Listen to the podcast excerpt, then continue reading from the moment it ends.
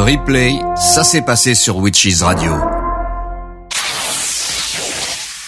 L'univers de la magie, mystère, la sorcellerie, paranormal. Émission séparée par les libres antennes. Les débats et libre antenne. Eh bien, nous sommes le le 25 du 11 novembre et nous voici réunis donc pour euh, un nouveau volet des débats libre antenne avec euh, un thème euh, très spécial qui n'a pas encore été traité donc sur Wikis Radio parce qu'on va y parler donc des états de conscience modifiés. Alors nous avons bien sûr notre invité Daniel Chouchi qui va se présenter ici quelques instants et aussi donc notre amie Stéphanie Alianor qui fait partie également intégrante donc des équipes des débats et libre antenne. Comment vas-tu Stéphanie? Bonsoir, bonsoir les Witties. Bonsoir Stéphanie. Bonsoir tout le monde. Bonsoir. Coucou. Eh bien, je vais bien. J'essaie de, de rester au chaud, voilà. Mhm. Commence à faire frais, c'est bien. Et tout va bien. C'est vrai qu'on on arrive petit à petit en- dans, dans, dans le temps d'hiver. hein. Au mois d'octobre, on se, on se croyait encore un petit peu. euh, Ouais. il y avait encore des, des beaux jours, on va dire. C'était l'été indien, mais donc petit à petit, on, on sent le froid qui commence à montrer le bout de son nez, les journées, les journées qui se raccourcissent et toute cette ambiance euh, un petit peu euh, romantique, magique de Noël qui s'installe aussi. Alors on a notre invité aujourd'hui qui va nous accompagner d'ailleurs dans plusieurs émissions débat libre antenne. C'est Daniel Chouchi. Bonjour Daniel, content de te retrouver donc euh, euh, sur l'antenne de Witches Radio et surtout content du thème que tu as proposé pour ce soir parce que ça a l'air d'être quelque chose de très passionnant qui m'intéresse beaucoup et qui va sûrement intéresser les auditeurs également parce que tu vas nous parler des états de conscience modifiés. Bonsoir à tous, bonsoir Mandala, bonsoir Stéphanie, bonsoir les auditeurs. Bonsoir Daniel. Merci déjà, merci déjà encore de m'avoir invité pour parler de ce thème assez euh, complexe et en même temps étrange pour certaines personnes, Hum, parce que c'est pas tout le monde qui peut atteindre cet état-là. euh, C'est pas un état normal, disons. Mhm. Ah non, ça porte bien le nom, état modifié de conscience. Et on va peut-être euh, justement essayer de qualifier qu'est-ce qu'on peut entendre par état modifié de conscience. Que j'ai encore vite envie de dire aux auditeurs, si vous avez envie de, de nous écrire ce soir pour poser des questions donc euh, à Daniel Chouchi euh, sur le thème de l'émission. Donc euh, il y a deux adresses mail à retenir, j'ai même trois. Il y a d'abord le contact arobase witchisradio.fr. Vous pouvez également employer le formulaire de contact du site internet euh, witchisradio.fr. Donc vous êtes sur le site, vous cliquez le bouton contact et vous nous envoyez donc vos petits messages. Sinon, il y a euh, donc la- l'adresse mail traditionnelle contact@witchisradio.fr. Sans oublier aussi donc euh, pour ceux qui nous écoutent sur leur téléphone portable via l'application, via le, le petit bouton pour envoyer des textos, quoi, des messages également. Euh, tous les chemins mènent donc euh, à mon écran de contrôle. Donc euh, tous les messages envoyés, que ce soit par l'application, par le site internet de la radio ou par l'adresse mail, viendront donc sur mon écran de contrôle. Voilà. Alors Daniel, ce que je proposerais peut-être pour qu'on soit tous sur la même longueur d'onde, auditeurs surtout aussi, c'est de nous dire que ce que tu entends justement par un état modifié de conscience, parce que euh, beaucoup de, de choses me viennent en tête. Il y a, on peut penser à la méditation, au voyage astral, à la transe. Il y a beaucoup de choses qui nous viennent en tête. Et donc, comment est-ce que tu pourrais définir, en quelque sorte, un état modifié de conscience? Alors, euh, la chose déjà qu'on pourrait faire, c'est définir le, le terme conscience avant de parler de état modifié de, de cette conscience-là. Mhm. Euh, déjà parler de conscience, c'est très compliqué parce que on ne peut pas poser la conscience devant soi objectivement et de dire tiens ça c'est la conscience et on l'observe depuis l'extérieur. C'est très subjectif. Euh, donc en un mot, qu'est-ce que la conscience? Ben, c'est, disons, ce qui crée notre réalité. Nous vivons dans cette réalité-là. Et chacun d'entre nous avons une conscience, je dis, disons les choses simplement, une conscience partagée, parce qu'on perçoit la même réalité. Ainsi, un verre, c'est un verre, un ordinateur, c'est un ordinateur. Il y a une réalité consensuelle. On partage la même réalité. Et euh, ensuite, il y a euh, un autre état de cette même conscience qui est modifié. Mhm. Oui, oui. Et donc, Donc, euh, quand, quand tu dis modifié, ça veut dire de notre perception habituelle. Oui, alors cet état de conscience, disons, modifié, euh, c'est, comment peut-on dire ça Hum, Lorsqu'on rêve, c'est un état de conscience modifié, Mhm. déjà. Déjà, c'est un état de conscience modifié. On, a la même conscience, mais le regard s'est tourné vers l'intérieur. Et ce regard tourné vers l'intérieur crée un état altéré, un état modifié. Donc, nous pouvons expérimenter tous, tous, tous, un état de conscience modifié, c'est l'état de rêve.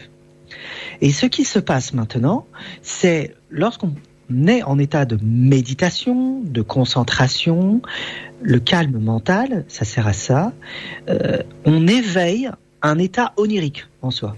On réactive ce qui a été inhibé. Mhm. Et donc, lorsqu'on parle d'état de conscience modifié, eh bien la dimension onirique est très très très très présente. On réactive et on réa- réaffirme la présence de l'état onirique et on le ramène à l'état de veille lors de la méditation et de la concentration.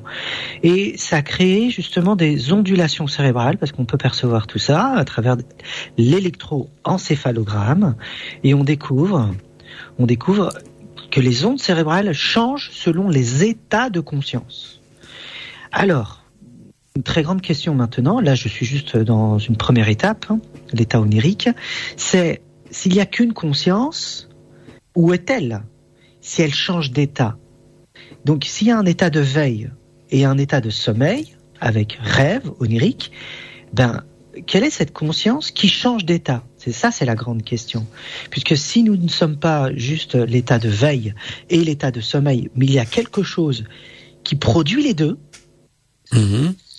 et donc c'est une conscience qui change d'état et qui est dans l'état de veille ou dans l'état de sommeil avec rêve, eh bien la grande question et qui reste centrale dans cet euh, positionnement, je veux dire, avec état de conscience modifié, c'est où se situe cette conscience Tout qui, à fait. modi- qui se modifie. Hmm. Tout à fait. Est-ce que, est-ce que par exemple, oui, oui, vas-y Stéphanie. Pardon, justement, ça, ça me, ça me pousse à, à- à poser cette question. L'état de modifié de, de conscience, est-ce qu'on pourrait le voir comme euh, une, peut-être je vais trop vite, mais enfin, je sais pas, vers une, la porte ouverte de notre inconscient, puisque tout, tout ce qui est du domaine de, du, du rêve, euh, voilà, de, de, de, de l'onirique, c'est euh, un peu le domaine de l'inconscient. Le, le rêve fait partie des expressions euh, de l'inconscient, d'une des expressions. Ouais. Est-ce euh, que c'est une porte, peut-être? Alors, c'est si on reste dans un état inconscient, c'est-à-dire on pénètre dans son propre inconscient à travers les rêves, qui, qui est une porte. La porte de l'inconscient, c'est les rêves aussi. Euh, dans ces cas-là, cette réalité n'est pas partagée contrairement au consensuel dont on a parlé tout à l'heure avec l'état de l'état de veille. Donc si l'état onirique n'est pas partagé, euh, ça voudrait dire que cette expérience nous est personnelle et Oui. on ne pourra pas la partager.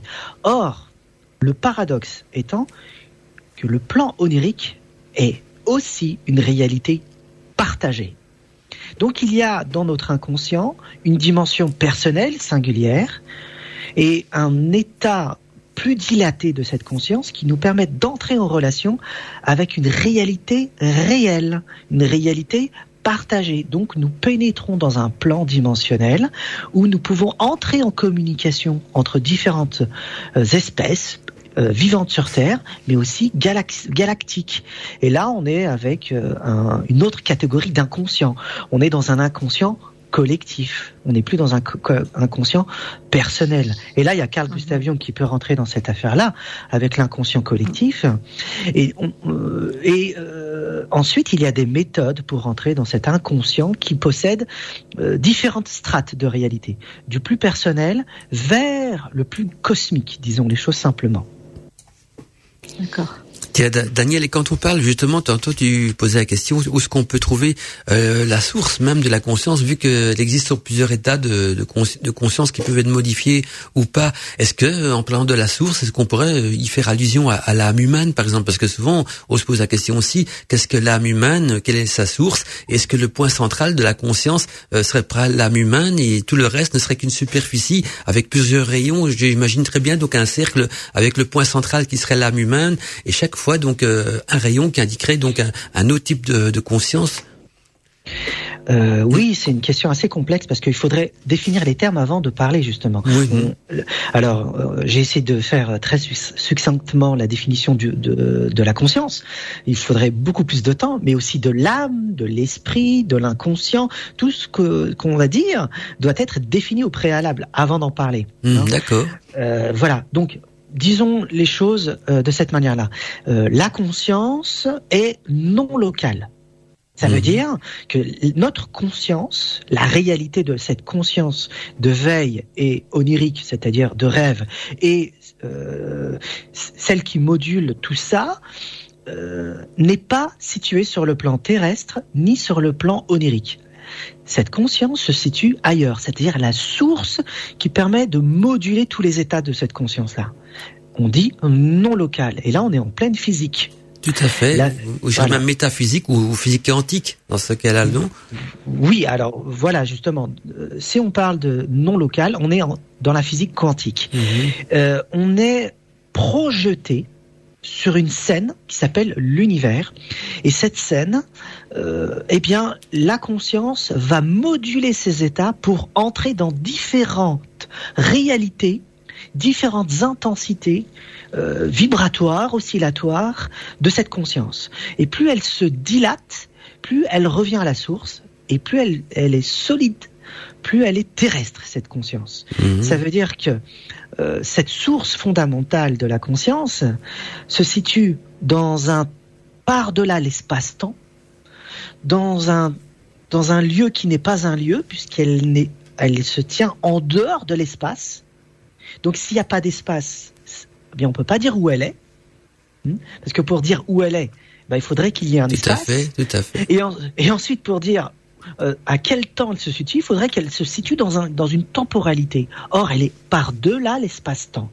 Au contraire, la- cette conscience première, source, qu'on va appeler esprit, l'esprit, euh, produit l'espace-temps produit des vibrations, des oscillations, des états de cette conscience première qui va moduler différentes réalités.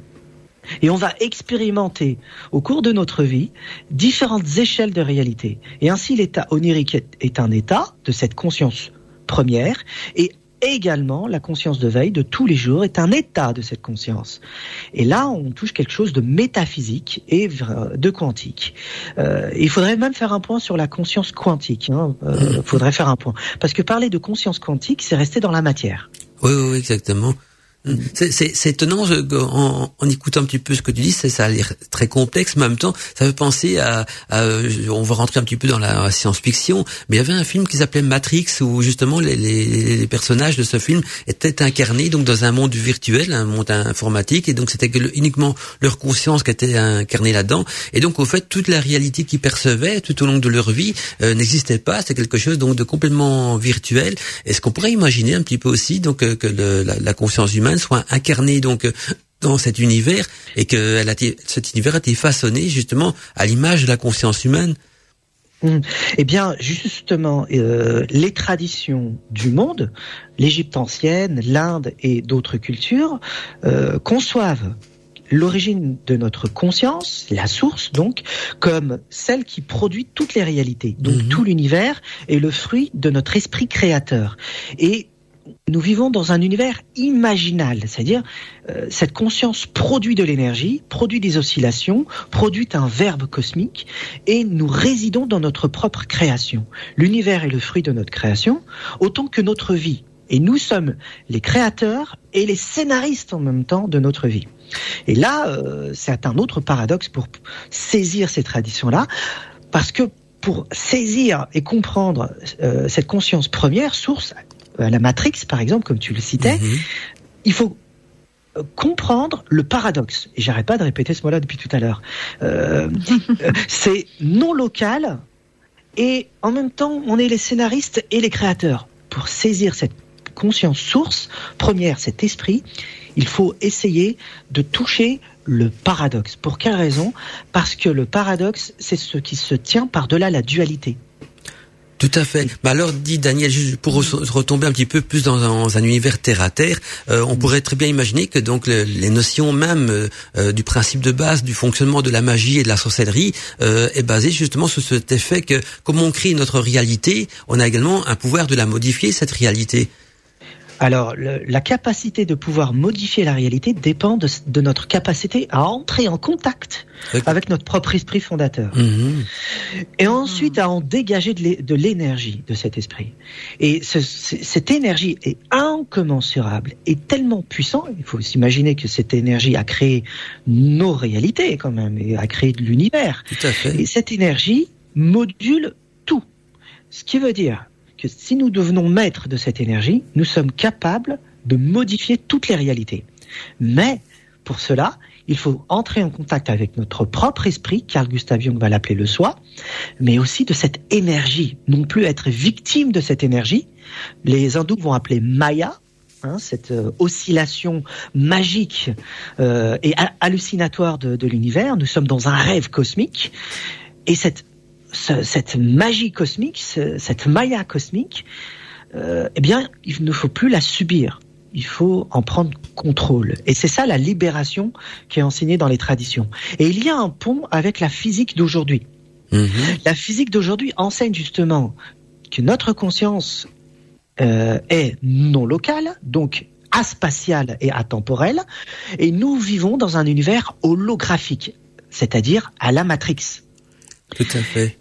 Et donc, et donc, Daniel, euh, pour en revenir un petit peu euh, à la magie, à la sorcellerie, le principe même, alors une fois qu'on a accès à ce, à ce contrôle que, dont, dont tu parles, c'est peut-être ça même qui déclenche les bases de la magie, que souvent on pose la question, euh, tiens, euh, sur quel principe physique ou métaphysique fonctionne la magie, la sorcellerie? Et ce serait pas tout simplement donc avoir accès à ce contrôle total, à ce, à ce point stratégique de la conscience, sortir de la matrix pour pouvoir justement mieux influencer notre perception des choses et, et notre création des choses Mmh.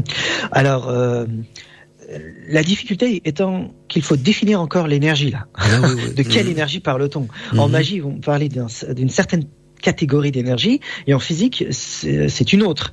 Euh, l'énergie physique c'est l'électromagnétique euh, alors qu'en magie on parle de l'électromagnétisme et aussi d'une autre forme d'énergie qu'on va appeler le pneuma, le, le prana, le chi. C'est une énergie qui, qui dépasse l'énergie physique. Euh, on utilise les mêmes termes, mais on ne parle pas de la même chose en magie. Euh, donc, euh, pour dire les choses clairement, disons que le pneuma est l'énergie la plus subtile qui existe dans l'univers. Et le pneuma, c'est le chi et le prana. Le chi, c'est en, Asie, et le prana, c'est en Inde, c'est aussi en Asie. Et les Grecs anciens l'appelaient le pneuma. Mhm. le souffle vital. Et c'est l'équivalent de, la Kabbale qu'on va, vont appeler la Ruach, ou euh, le souffle cosmique, le souffle divin. Et ce souffle-là, c'est un inspire et un expire. Et ça crée toutes les modulations énergétiques de l'univers. Mais c'est une énergie très subtile, mais puissante. Et cette énergie va se densifier. Et lorsqu'elle se densifie, ça va créer l'énergie électromagnétique. Et ensuite, l'énergie électromagnétique, lorsqu'elle se densifie, ça va créer toute la matière solide. Traduction, tout est énergie dans l'univers, donc notre conscience est de l'énergie, ça veut dire ça, hein Et mhm. ça veut dire que notre conscience est aussi de la lumière, si c'est de l'énergie, parce que l'énergie dégage de la chaleur et de la lumière. Et dans les traditions, eh bien, cette énergie pneumatique, euh, très subtile, dégage de la lumière. Et cette lumière, elle est vivante et elle est consciente. Et cette lumière vivante et consciente, c'est l'esprit, c'est la source. Et cette énergie va dégager, dégager une puissante énergie qu'on appelle le pneuma, qui va moduler toutes les réalités. Et ensuite, ça va se densifier, une autre réalité apparaît, électromagnétique, une autre réalité apparaît, la, la matière dense. Donc, derrière toutes les réalités et toute l'énergie, et les, tous les états de conscience modifiés se cache l'esprit. Voilà, ça c'est important à le noter. Euh, mais il y a des ponts à faire avec la physique d'aujourd'hui, parce que la physique d'aujourd'hui euh, rejoint sur euh, plusieurs aspects l'enseignement des anciennes traditions. Et, il faut aussi poser des guillemets parce que la physique d'aujourd'hui, elle est matérialiste, même si elle, intègre une dimension spirituelle ou métaphysique.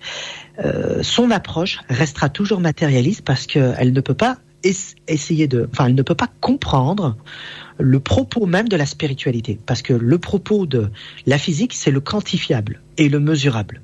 Oui, tout à fait. Et puis, c'est un petit peu comme si ce serait un, uni- un univers à, plusieurs, enfin une chose à plusieurs dimensions, mais qu'on essaye donc de, de, de quantifier et de, et de résoudre ou de, ou même de, de réduire à deux dimensions. euh, voilà, parce que la, la physique euh, n'analyse, euh, comme tu dis, euh, pas les, pas toutes les facettes de, de, de ce que tu viens d'expliquer, de, de, de l'univers de la conscience et tout ça. Eux ont bien du matérialiste, du, du rationalisme, euh, pouvoir mettre tout ça en formule. Parfois, il y a le, le- comme on dit, quand le langage est limité, on est obligé donc de restreindre beaucoup de choses et de et d'enlever en même temps l'essence des choses pour pouvoir euh, résumer ça sur une feuille de papier. C'est peut-être ça le problème de la physique aussi, c'est qu'ils sont trop rationnistes, trop cartésiens et ils ne vont donc ils ont des œillères un petit peu à ce niveau-là pour analyser ça d'une manière plus profonde.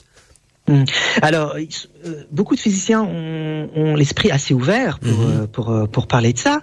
Le, le- le simple problème, c'est la méthodologie qui n'est pas adaptée pour parler euh, de, de la spiritualité, même s'ils font des ponts et des jonctions, parce que euh, euh, quand on parle d'énergie, on parle pas de la même chose. Lorsqu'on parle de l'esprit humain, on parle pas de la même chose. Lorsqu'on parle de, de magie, on parle pas de la même chose. Et ainsi de suite. Ça veut dire on utilise les mêmes mots, mais c'est pas le même sens. Mhm. C'est ça le souci. C'est ça le souci.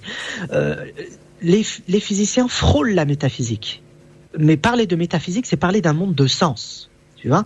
Mais en physique, le monde du sens, du signifiant, c'est étranger à la méthodologie. On est objectif en, en, en- en science. Et là, il y a un souci, parce que dès qu'on parle de, sens, on intègre une dimension du pourquoi. Pourquoi les choses existent. Et la question de la science, c'est pas le pourquoi, c'est le comment. Comment ça marche Et là, on est dans les épiphénomènes, euh, c'est-à-dire quand on regarde le fonctionnement de la conscience, par exemple, euh, auprès de, de- des humains.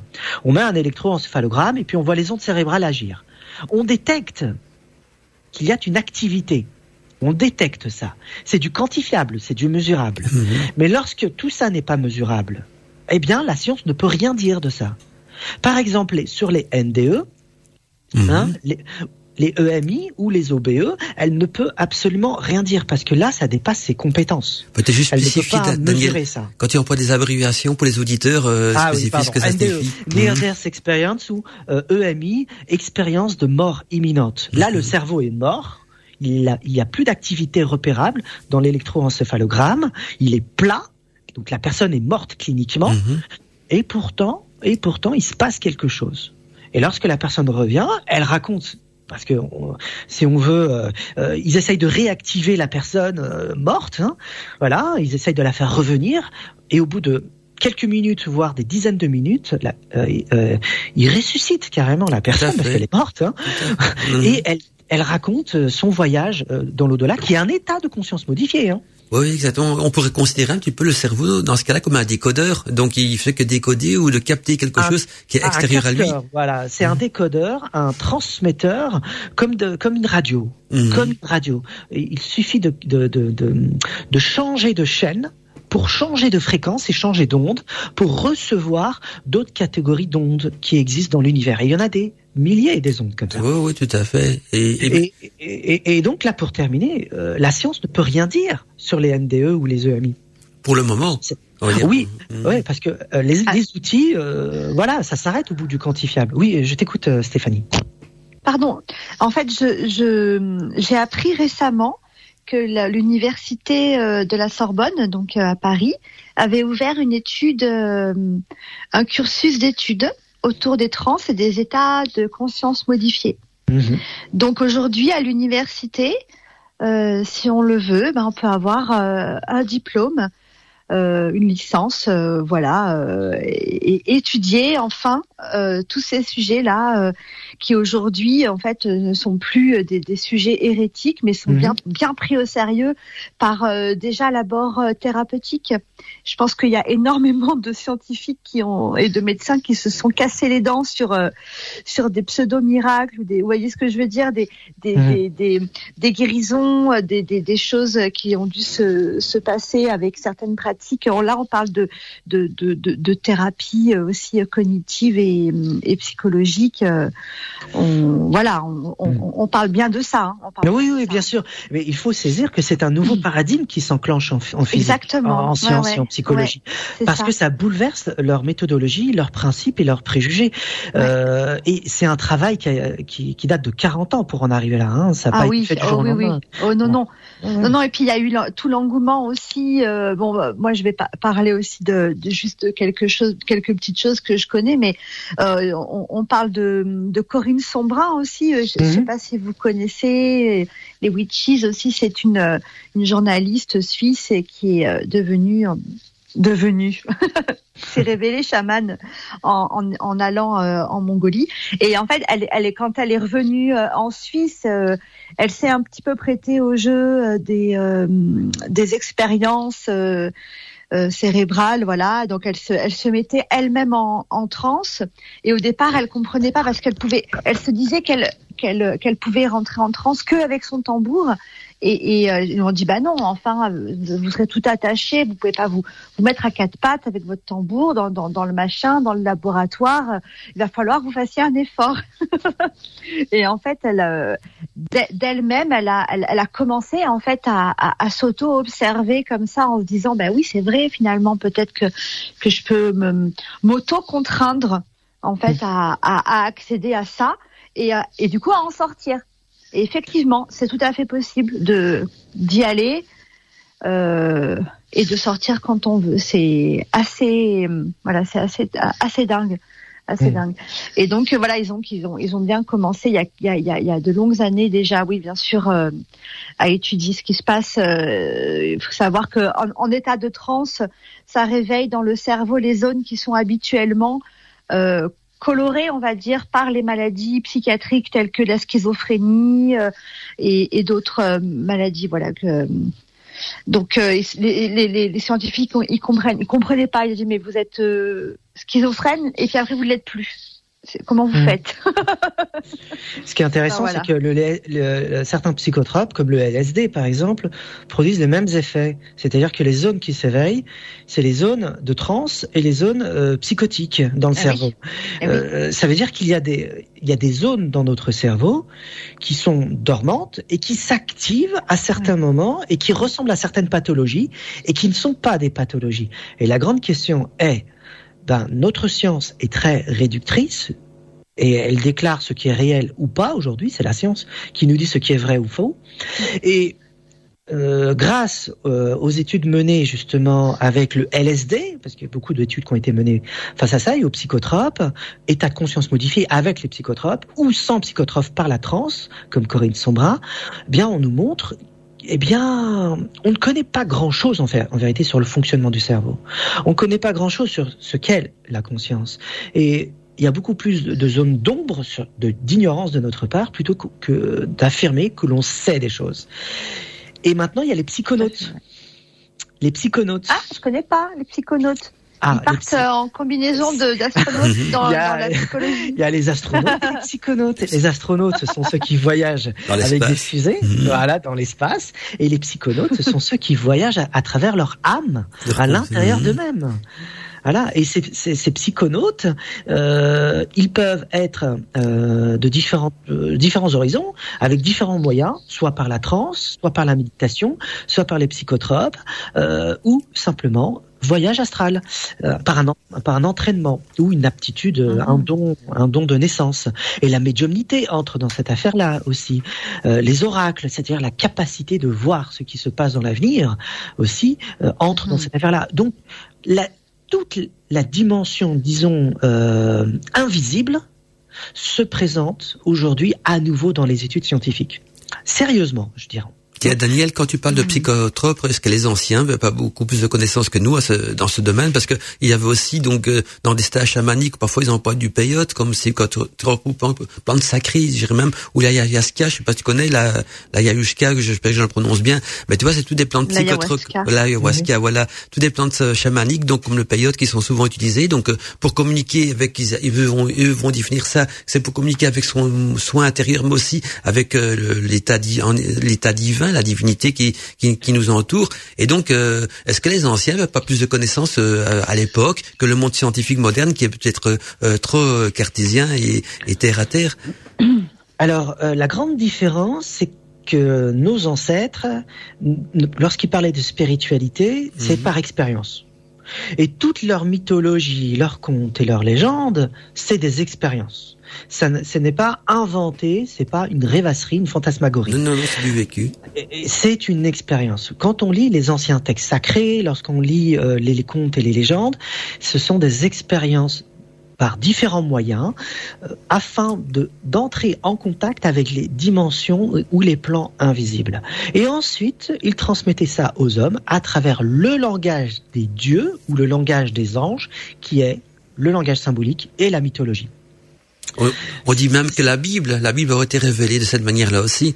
Bah, c'est des visionnaires. Tous les mhm. mystiques, tous, tous les grands prophètes ou les grands saints, c'est des mystiques. C'est des gens qui ont vu par expérience des choses. Quand tu prends Élie, euh, on parle de la Bible là. Tu prends Élie, tu prends Daniel, hein, aussi dans la Bible, il y a un Daniel. Quand on prend Daniel, quand on prend Ézéchiel, c'est des, c'est des visionnaires, c'est-à-dire c'est des gens mystiques qui expérimentent la divinité d'une manière tellement incommensurable et, profonde que pour nous, si, si on les voyait, aujourd'hui, euh, on dirait euh, c'est des fous, mhm. c'est des fous, et on, les, on les dirigerait vers l'asile, vers l'asile.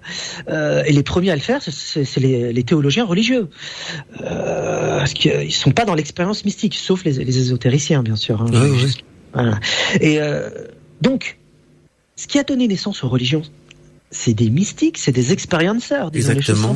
Justement, c'est à ça que je pensais, tout à fait. Même le prophète Mohamed du Coran, il a eu des expériences mystiques d'une profondeur incroyable. Il a eu un voyage nocturne, par exemple. Il a voyagé à travers les cieux, un voyage dans en enfer, au paradis. Il a vu ce qui se passait par-delà la mort, et ainsi de suite. Euh, Bouddha, c'est la même chose, et ainsi de suite, ainsi de suite. C'est des expérienceurs. Ensuite, ils nous transmettent des connaissances véhiculées à travers un langage qui est le symbole. Un peu, comme les machins euh, astronautes que tu avais décrits, là, j'ai pas comment c'est le nom. Psychonautes, voilà, les psychonautes. on peut, on peut les qualifier donc des les, prophètes de psychonautes. Des psychonautes, mais bien sûr, c'est des psychonautes, c'est des voyageurs de, de l'âme. Ils voyagent à travers, euh, à travers le monde invisible. Euh, et ensuite, euh, ce monde-là est aussi, est même plus vaste que le nôtre, l'univers euh, visible. L'univers euh, invisible est beaucoup plus vaste que celui que l'on a devant nos yeux. Euh, physiquement, on le sait d'ailleurs. Quand on prend le spectre électromagnétique avec le spectre de la couleur, par exemple, les couleurs visibles, lorsqu'on étale devant nous les, couleurs visibles face aux couleurs dites invisibles, à partir de l'infrarouge mhm. et de l'ultraviolet, eh bien, sur une bande que l'on tracerait devant nous, ça serait un trait par rapport à cette bande on trace juste un petit trait. Ah oui, c'est ce ça. C'est-à-dire que la majorité des choses est invisible. Et c'est la même chose dans les ultrasons et ainsi de suite. Pour le son, la sensorialité et tout. C'est-à-dire que euh, en physique, 0,099% de la matière, hein, c'est du solide. le reste, le reste, euh, on ne sait pas, c'est de l'invisible. C'est, on ne sait pas ce que c'est. On essaye de l'étudier, de le comprendre. C'est-à-dire physiquement, on le sait. On le sait. Et spirituellement, on le sait lorsqu'on l'expérimente. C'est pour ça qu'on parle de différents plans de la réalité. Et les états de conscience euh, modifiés permettent d'entrer avec ces différentes réalités. Euh, ces réalités, bien sûr, qu'on peut imaginer comme étant un entonnoir. C'est-à-dire que plus nous sommes humains, euh, individus, plus notre réalité est restreinte et comprimée. Et là, notre réalité, elle est disons, restreinte de manière à concevoir qu'il n'y a que le plan de la matière qui existe. Ensuite, lorsqu'on arrive à avoir une expérience, disons, spirituelle, mystique, ou un rêve extraordinaire, on se pose des questions, on, dilate sa conscience.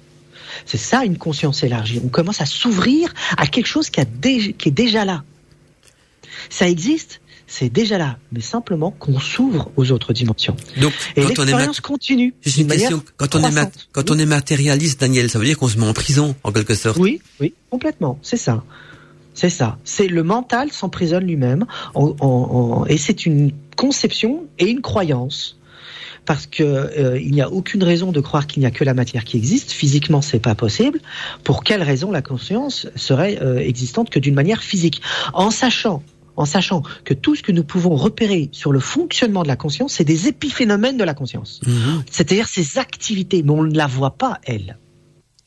On ne voit pas la conscience, on voit ses, ses activités, c'est-à-dire des épiphénomènes. C'est comme si on traçait un cercle à 360 degrés et un point, on, on le place au centre.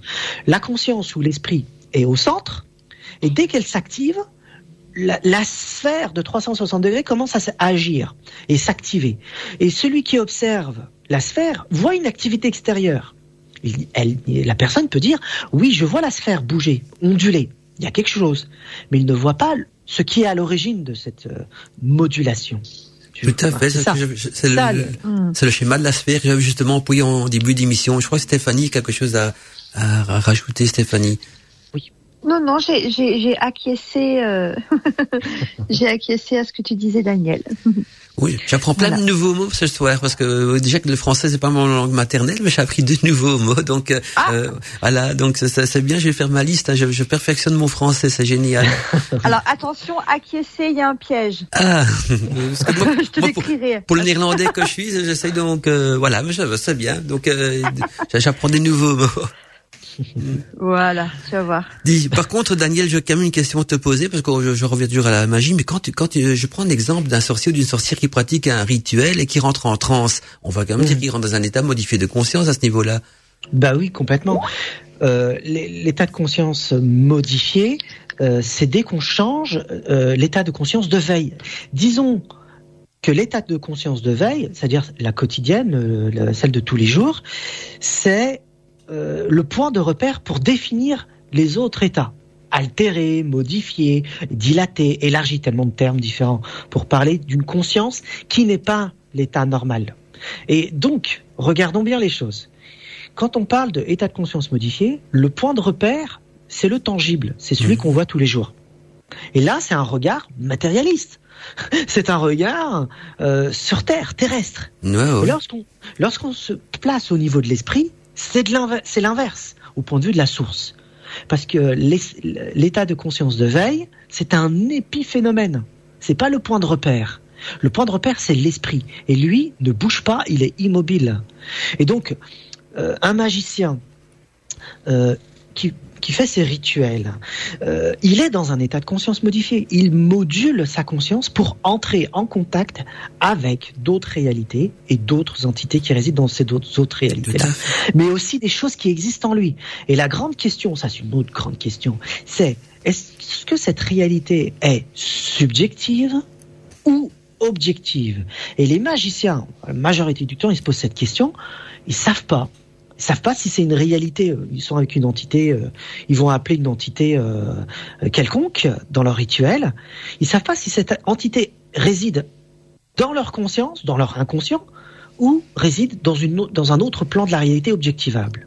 Tu comprends? Tout à fait. Mais en même temps, tu as dit que l'univers est composé pratiquement de plus de, de, de 98%, 99% d'invisibles. Hein, donc, Oui, euh, oui. Après, lorsqu'on expérimente, c'est ça. Même quand on discute avec euh, une personne qui fait des voyages astro, euh, il est dans, le même questionnement. Et ça, moi, qui étudie les choses en profondeur, il y a quelque chose qui est apparu au XVIIIe siècle en Occident et qui a causé cette dichotomie de la pensée, subjectif et objectif. Et on ne sait pas où placer les choses. C'est-à-dire, il y a un sujet et il y a un objet. Et donc, quand on observe quelque chose, il y a un objet qui est extérieur à la conscience. Et ça, c'est né au XVIIIe siècle. C'est cette conception dichotomique de la Mhm. pensée. mhm. Et, et l'individu est né euh, avec euh, l'époque des Lumières. On est en plein XVIIIe siècle. En réalité, lorsqu'on étudie la conscience, tout se situe à l'intérieur. Il n'y a rien d'extérieur. Quand je suis en train de regarder euh, le, un paysage devant moi, où se situe le paysage? Extérieurement ou dans ma tête Mhm. Ah oui, oui. Ah oui. Il se situe dans ma tête. Oui, tout à fait. Enfin, tu le perçois en Tout cas dans ta, dans ta Je- tête. C'est là, oui. que c'est à ce niveau-là que tu le perçois maintenant. Euh, de, et puis, quand je vais même aller plus loin, quand tu regardes, enfin, quand tu perçois un paysage dans ta tête, est-ce que l'image que, que tu as dans ta tête est vraiment la réalité du paysage que, que tu Eh perçois? bien, eh bien, la, la réalité, c'est une très grande question. hein. Là, là, on touche, euh, on touche, euh, disons, les, les choses les plus essentielles sur la, no- la notion de la conscience. Hein. Mhm. La nature de la conscience, de notre esprit, c'est c'est difficile. Hein. Euh, La réalité, celle que l'on voit tous les jours, elle est humaine. Parce que cette réalité, elle est consensuelle. Mais un chien ne voit pas le même paysage. Tout à fait. Il ne ressent pas et il ne vit pas de la même manière le paysage. Lorsque nous, nous voyons une table, un chien ne voit pas une table.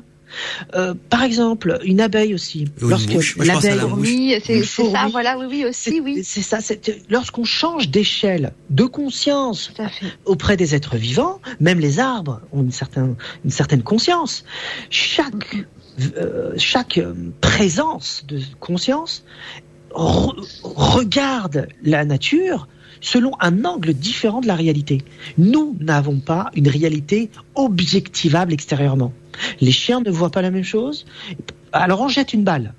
Le chien voit la balle, mais pour lui c'est pas une balle. Non, c'est une balle. Et la couleur et la forme et la force, pour nous, c'est ça notre réalité. Mais pour le chien, il ne voit pas de la même manière le déplacement de la balle, parce qu'il a une autre perception du temps. Il ne la ressent pas de la même manière et ça n'a pas le même effet, parce que pour lui, c'était pas une balle, c'est autre chose. Et tout le paysage également. Et là, on touche quelque chose d'essentiel sur ces entités, disons, euh, de, de- de la magie. Mais ces, ces entités-là, elles vont être perçues de différentes manières selon celui qui l'observe. Tout à fait. Et là, il y a quelque chose d'important. En parlant du chien, ça me penser à mon à mon à mon chien Betsy à l'époque. euh, parfois, je le voyais aboyer dans, dans le vide. Il a, on rigolait même avec ma copine parce qu'il aboyait donc dans dans dans, dans le jardin ou dans parfois dans la maison. Il, il voit quelque chose, mais sur quoi ce qu'il aboie, ça ni sur nous ni quoi que ce soit. Il regardait la la mur ou la porte et tout ça. Et je me dis, il voit peut-être des choses que nous on ne voit pas ou il perçoit peut-être des des choses que nous on perçoit pas. Bah, euh, physiquement, euh, physiologiquement même, un Mhm. chien entend les ultrasons. Nous, on est incapable de le faire. Oui, oui, oui. tout- et même les odeurs. hein. Ils ont des, Voilà. ils voient ils sentent même des odeurs que nous on est incapable de La, sentir. la- la sensorialité n'est pas la même. Et également pour les chats, mais aussi pour les fourmis, pour les pour les papillons. La, réalité. mais, mais Mais- pour nous aussi, mais Mais pour oui, nous aussi, quand on est euh, voilà aussi un peu sensible euh, aux esprits ou quoi, on, on peut, euh, exactement. on, on peut vraiment percevoir euh, bah, voilà, une, une densité. On peut ça. euh, que ce soit choisi ou non en fait. Hein, ça peut nous surprendre. On peut on peut se retrouver dans une autre voilà euh, voilà un autre un peu un autre monde à des moments. On se dit oulala. C'est c'est ça, l'état de conscience modifié. C'est qu'on entre avec une réalité. Euh, L'objectivable n'existe pas. C'est une construction de l'esprit, cet objectivable. Euh, mais euh, nous rentrons en contact avec euh, l'environnement immédiat et lointain par rapport à notre conscience. Et lorsque cette conscience se modifie, la réalité extérieure se modifie simultanément. Parce que notre expérience a changé. Et c'est, on est dans le sujet de la conscience et de l'expérience avec les entités invisibles, esprit de la nature. Euh, est-ce que les expériences disent euh, c'est objectivable ou pas? Il n'y a même pas à poser la question. C'est un produit de la conscience. Et ensuite, nous, nous entrons et nous consonnons et nous syntonisons avec des réalités plus ou moins individuelles créées par nous-mêmes et plus ou moins indépendantes. Et là, on est du point de vue cosmique. Il faut voir ça comme un entonnoir. Et ces, ces réalités-là, elles sont construites de la même manière que notre euh, vécu de la conscience. Il y a une conscience individuelle, la mienne. Ensuite, il y a une conscience partagée. Nous regardons toutes la même chose et nous voyons un verre, c'est un verre. Ensuite, nous dilatons et nous voyons le verre a disparu, c'est autre chose.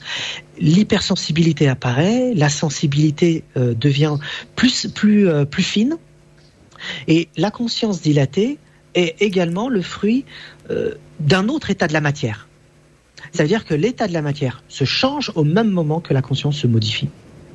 Et nous rentrons en contact avec un état de la matière est dilaté, hein, où l'espace-temps devient, dis- disons, il y a une distorsion de l'espace-temps.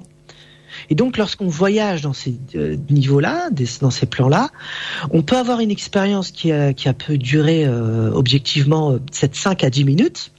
Et lorsqu'on revient, ces 5 à 10 minutes, du point de vue terrestre, on a l'impression que ça a duré des heures, voire des années.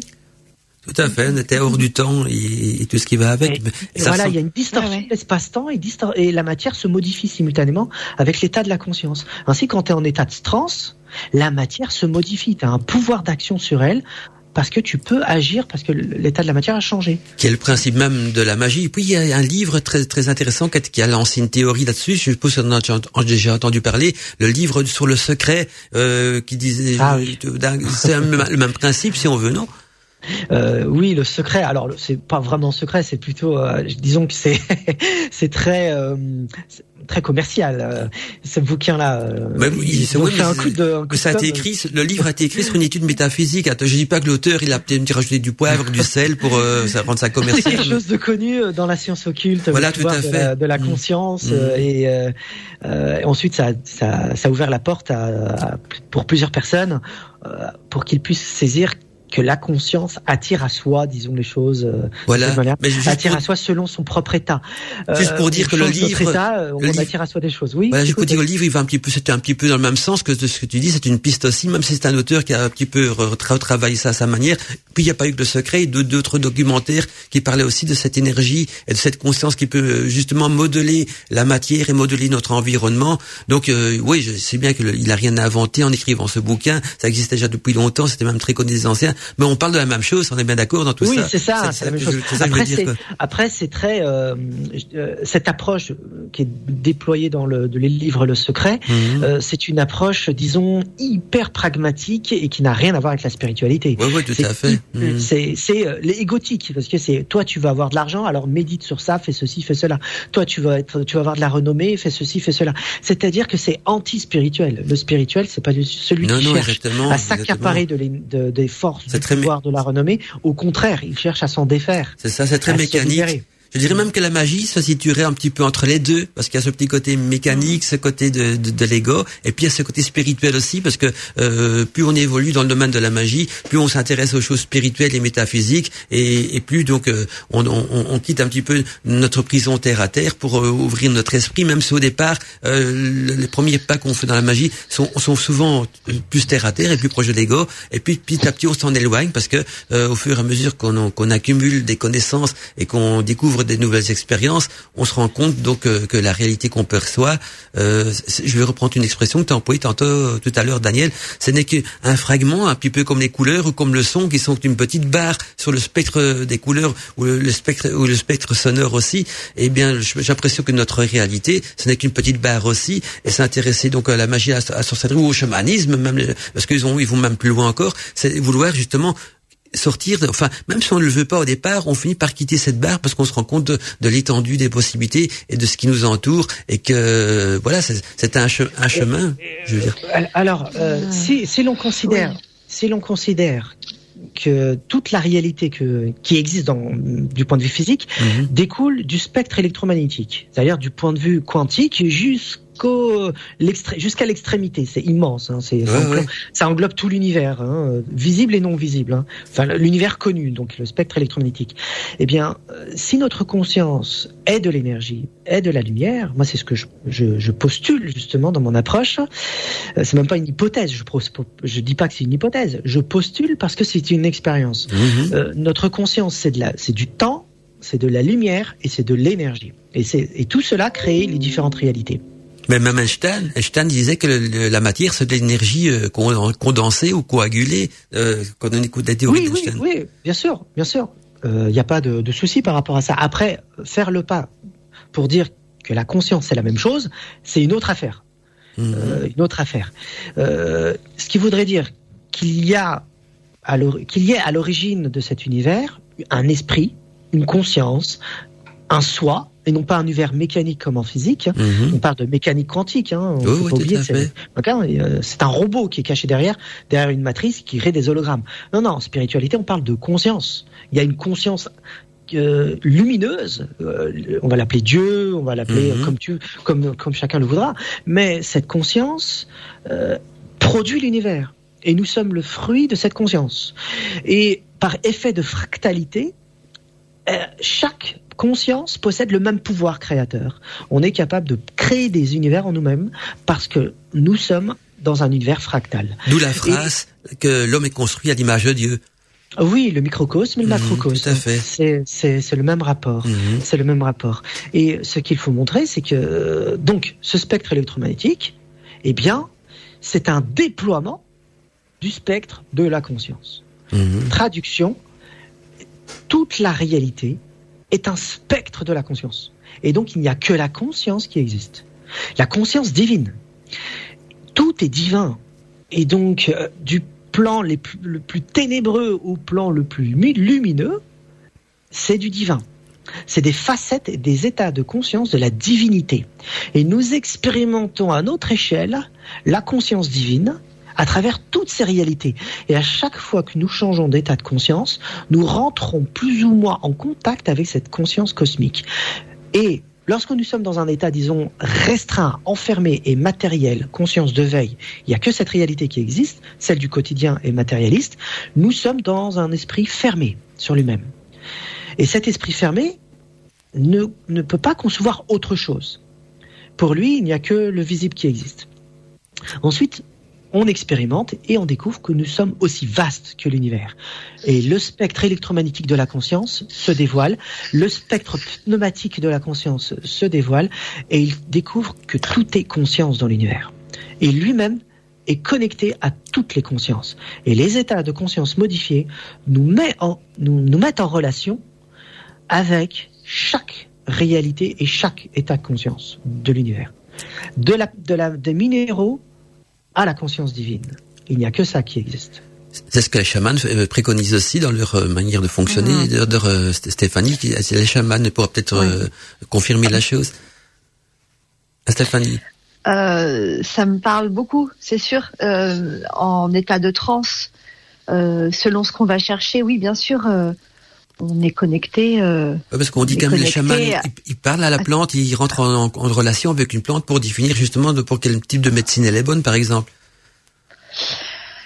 Euh, oui, mais euh, c'est, enfin, on, on, on on peut le faire, euh, on peut le faire avec tout. On peut le faire Mhm. avec Ah tout oui, et, pas exemple. forcément en étant en face. Par exemple, moi, j'ai, j'ai, j'ai fait l'expérience de la, de l'ayahuasca, Oui, oui. mais sans l'avoir prise, Mhm. sans l'avoir prise. J'ai refusé de, de l'ingérer. Mhm. Euh, et, euh, et, j'ai vécu la même cérémonie plus tard chez moi dans mon lit. Enfin, vous voyez ce que je veux dire? Oui, oui, oui. et, et, et, et après, euh, quand on parle avec certaines personnes qui, qui, voilà, qui ont eu la même expérience, euh, c'est normal, ça paraît normal, puisque la plante, elle, elle, est, enfin, elle, a, elle a pas de limite. Donc oui, on peut demander à une plante, euh, qu'est-ce que tu peux m'apporter, qu'est-ce que je peux t'apporter, qu'est-ce qu'on peut euh, faire ensemble. Euh, mais pour tout, le, le, le- minéral, de se sentir connecté aux minéraux, mais, mais plus encore que ça, c'est même plus que de se sentir connecté, c'est de, c'est de, de, de sentir ces eaux comme, comme, comme de la pierre. Enfin, de, il y a, il y a, voilà, il y a, il y a vraiment un lien, il y a vraiment un pont entre, entre l'intention que l'on met dans, une démarche euh, et puis la matière.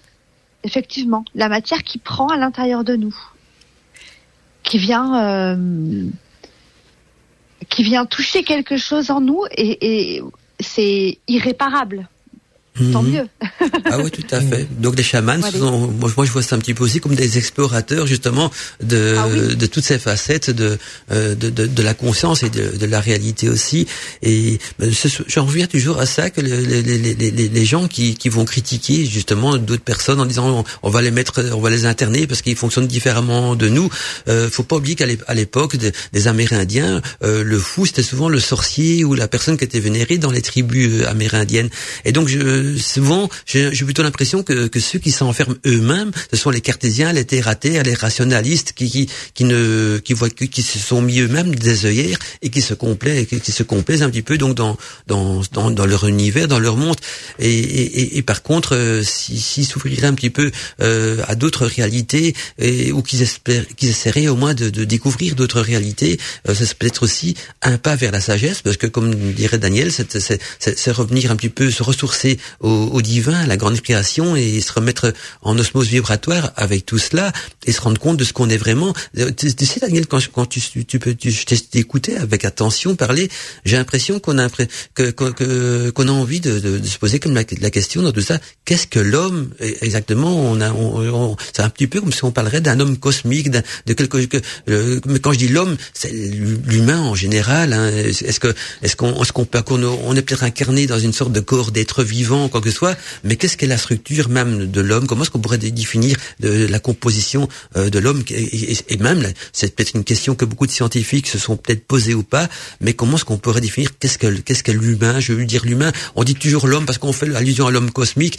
mais j'ai un petit peu peur aussi qu'après il y a les mouvements féministes qui me disent ouais mais on parle des hommes et pas des femmes, donc euh, je veux dire l'humain. on va au gras. C'est une expression. je, je, je, je, les sens à l'affût, donc j'ai attention à ce que je dis. Mais mais voilà Daniel, que tu, que tu, comment tu pourrais qualifier l'humain On va dire voilà l'humain cosmique. C'est quoi exactement selon toi Alors on, euh, on parlera pas de humain cosmique, mais d'homme cosmique. Ah oui, mais c'est attention féministe. Mm. ouais, ouais. euh, Mandala, il a essayé d'arrondir les angles. Voilà, euh, Daniel, il y va dedans. il, a, il, a, raison. Hein, je suis d'accord. Je suis d'accord avec lui, hein, mais voilà que. Plaisante, plaisante, bien sûr. Euh, on est d'accord. Euh, alors, par expérience et par les voies traditionnelles, on découvre la même chose, de toute façon, il n'y a pas de contradiction, euh, c'est que nous n'appartenons pas à cette dimension-là et à ce monde, ni même à la dimension onirique et invisible, mais à un ailleurs. Et cet ailleurs, c'est le plan archétypal. Euh, ce plan archétypal, il est immobile, éternel, et donc tout est intangible dans ce degré-là. On ne peut pas le toucher. Intangible, non touchable. C'est ça que ça signifie aussi. Hein. Euh, c'est non nommable, on ne sait pas ce qu'il y a, euh, et on ne peut même pas en parler. Parce que c'est un plan immobile. Pour pouvoir euh, voir ce qui se passe, il faut du mouvement. Mhm. C'est un plan où il n'y a pas de mouvement. C'est aspatial, atemporel, et donc nous sommes hors de l'espace-temps. Le plan archétypal, c'est de la lumière. Et cette lumière est productrice de l'énergie pneumatique et ensuite cosmique. Donc, nous provenons et nous résidons au plan archétypal. Nous sommes des archétypes qui ont pris des corps. Et au point de vue mythique, il est dit la même chose. Là, je t'ai raconté, hein, point de vue expérientiel. Mhm. On est un homme de lumière. C'est ça l'homme cosmique au départ. Nous sommes des êtres de lumière, des, des êtres archétypales, archétypaux, pardon, euh, qui nous, nous déployons dans l'espace-temps. Et ça a créé les états de conscience modifiés et ça a créé les différentes densités de réalité jusqu'à faire apparaître du point de vue historique et de l'évolution un corps dense, cristalliser cette énergie, l'énergie a été cristallisée et nous nous manifestons sur Terre. On va pas dire incarner ni réincarner, on va d'abord dire manifester, ce qu'on va appeler théophanie.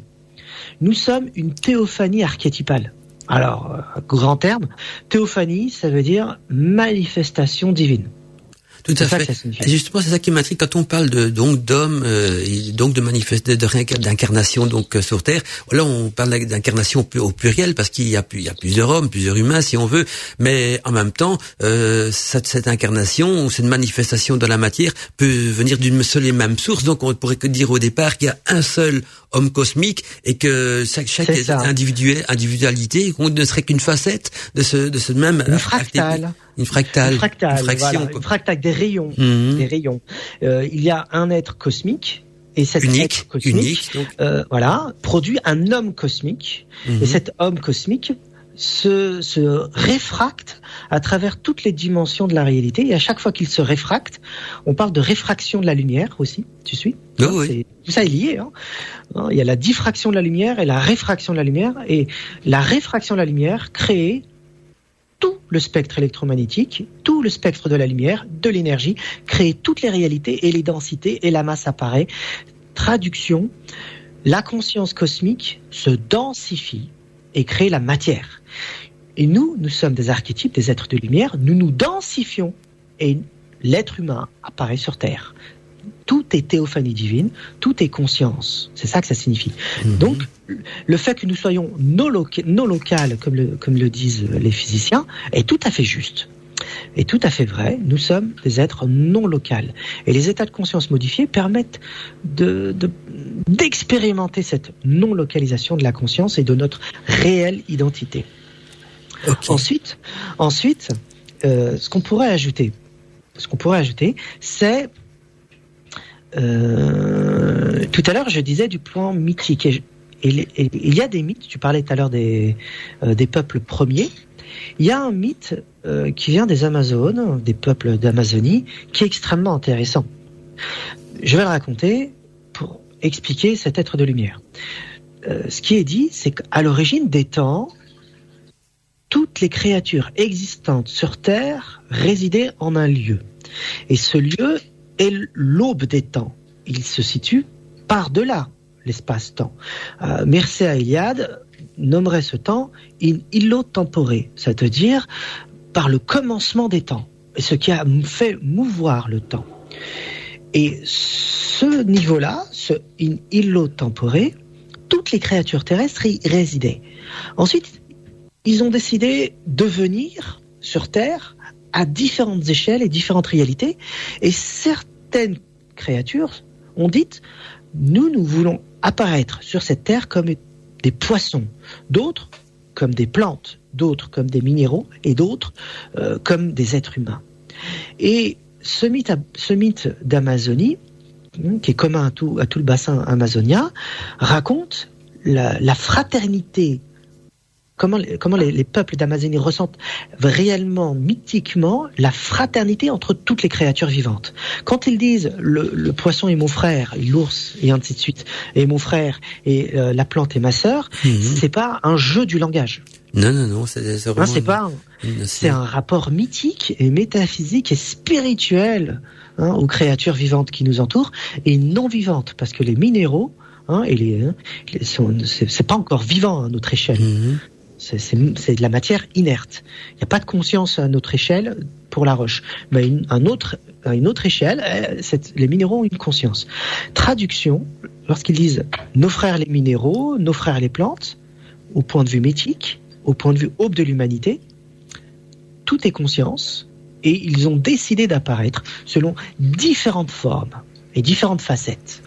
Voilà. C'est pas dans l'hindouisme aussi où on dit que l'âme humaine, enfin l'âme avant de devenir humaine, elle est passée par toutes euh, les régions animales. Donc elle a été euh, un, cheval ou un, poisson avant et que il y avait une belle image qui expliquait, enfin qui, qui symbolisait tout ça. On voyait donc euh, le poisson qui sort de la mer, qui, qui devient un singe, qui devient un humain, qui retourne dans la mer et pour montrer le, cycle même de l'âme qui à travers ses multiples réincarnations, donc on va dire ses multiples expériences, peu peu de, devenir un poisson, tout ce qu'on veut, avant d'aboutir de, d'aboutir on peut dire l'humain qui serait peut-être le, le, summum des expériences, ou alors ça n'a pas d'importance vraiment que ce, comme que tu en penses, Daniel alors euh, là, c'est intéressant parce que c'est un autre nœud du problème au niveau de la conscience. Mhm. Euh, la conscience, elle est non locale, mais elle a besoin de la matière, de la matière pour se révéler pour se révéler. Mmh, j'allais, j'allais, euh, ouais, j'allais le, le, suggérer aussi. Est-ce, ouais. que, le terme révéler, révèle l'esprit, juste, justement, la matière pour se révéler. Voilà, mais justement, Daniel, le thème révéler, est-ce qu'on peut le mettre aussi en comparaison avec le thème incarné ou pas, ou pas? Alors, regarde l'étymologie du mot incarné. Mmh. Dans la chair dans la chair. Et ensuite, il y a le, deuxième terme, réincarné, qui vient s'ajouter à ça. Euh, c'est un regard vraiment, vraiment étriqué sur les traditions spirituelles du monde. La réincarnation n'est pas vue de la même manière dans le bouddhisme et l'hindouisme que nous l'entendons aujourd'hui en mhm. Occident. Et jamais ils ne pourront euh, évoquer la réincarnation comme nous l'entendons avec ce mot-là, ni l'incarnation, mhm. parce que ça vient, ça vient du christianisme ce terme-là. Le christianisme a apporté une dichotomie de la pensée. C'est la, euh, quelle est-elle? C'est d'un côté il y a la matière et de l'autre il y a le spirituel. Et ce qui est spirituel n'a rien à voir avec l'ordre de la matière, puisque la matière a été créée par le divin, tandis que le spirituel, c'est ce qui touche euh, au divin et à notre esprit. Et nous devons euh, prendre contact avec notre propre esprit, retourner à notre esprit divin, euh, se transfigurer et oublier la matière. Et la matière est par essence dans le christianisme, depuis l'origine hein, du christianisme, d'origine maléfique. Elle porte le mal en soi. Et donc, c'est pas Dieu qui a pu être à l'origine de ça, selon les gnostiques. C'est un, un démiurge maléfique. Ils ont essayé de créer justement une vision euh, pour euh, montrer que cette matière ne peut pas être divine. Mhm. Alors que le christianisme orthodoxe officiel, quand on dit orthodoxe, c'est pas le mouvement, c'est réellement euh, la, la, foi, la foi chrétienne tout simplement. le problème du mal a toujours causé problème, et donc le mal, c'est la matière. Le mal, c'est le désir. Le mal, c'est la chair. Il faut s'en défaire. Et l'incarnation a été posée à ce moment-là. Ce qui veut dire que notre âme s'est intégrée dans une chair qui ne lui appartient pas.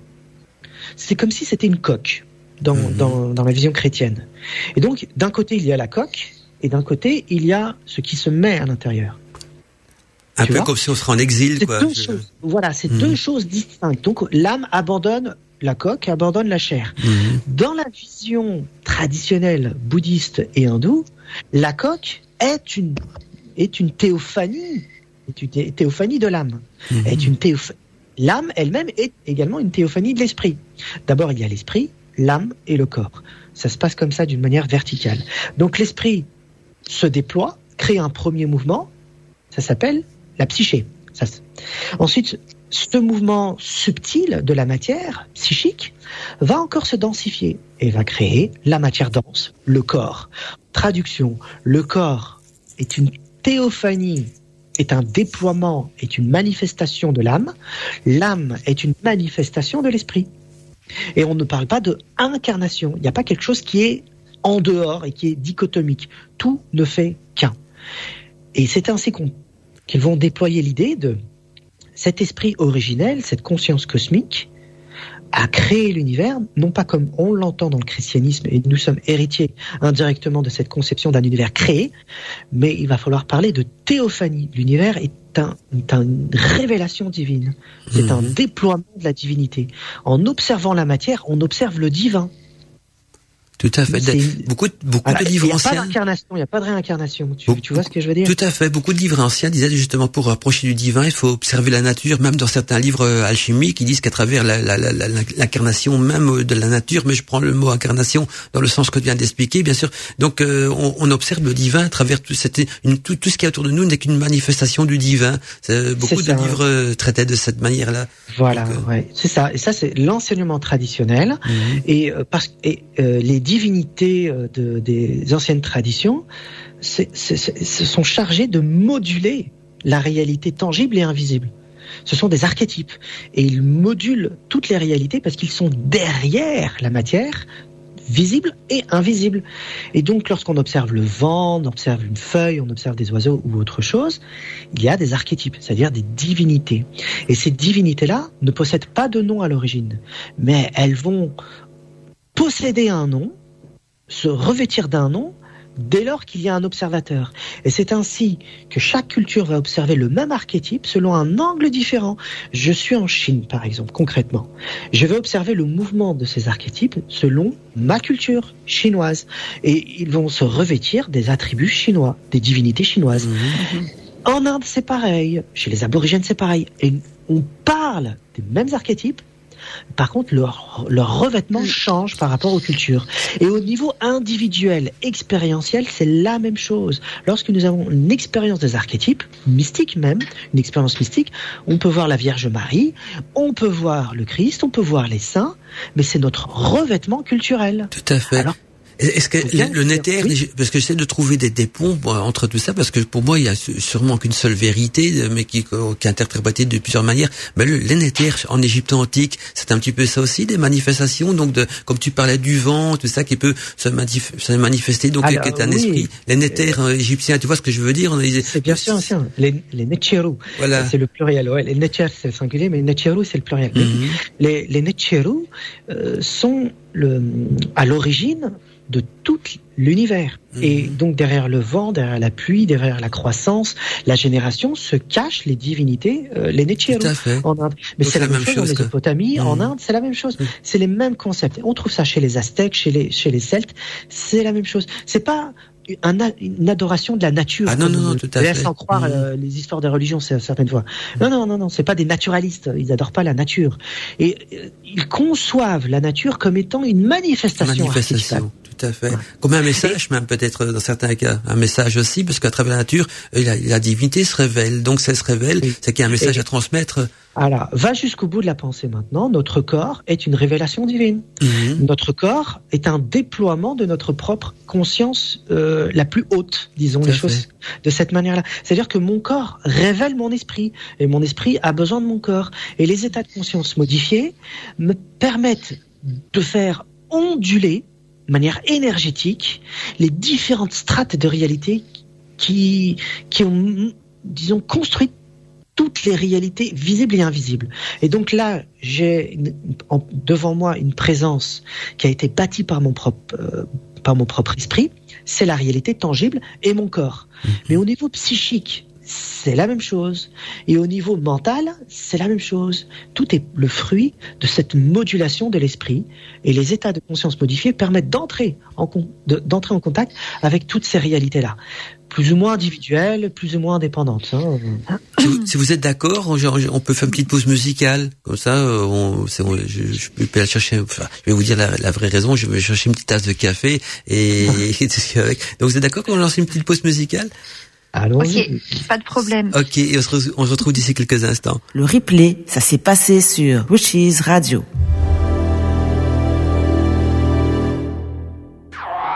Annonce Witches Radio.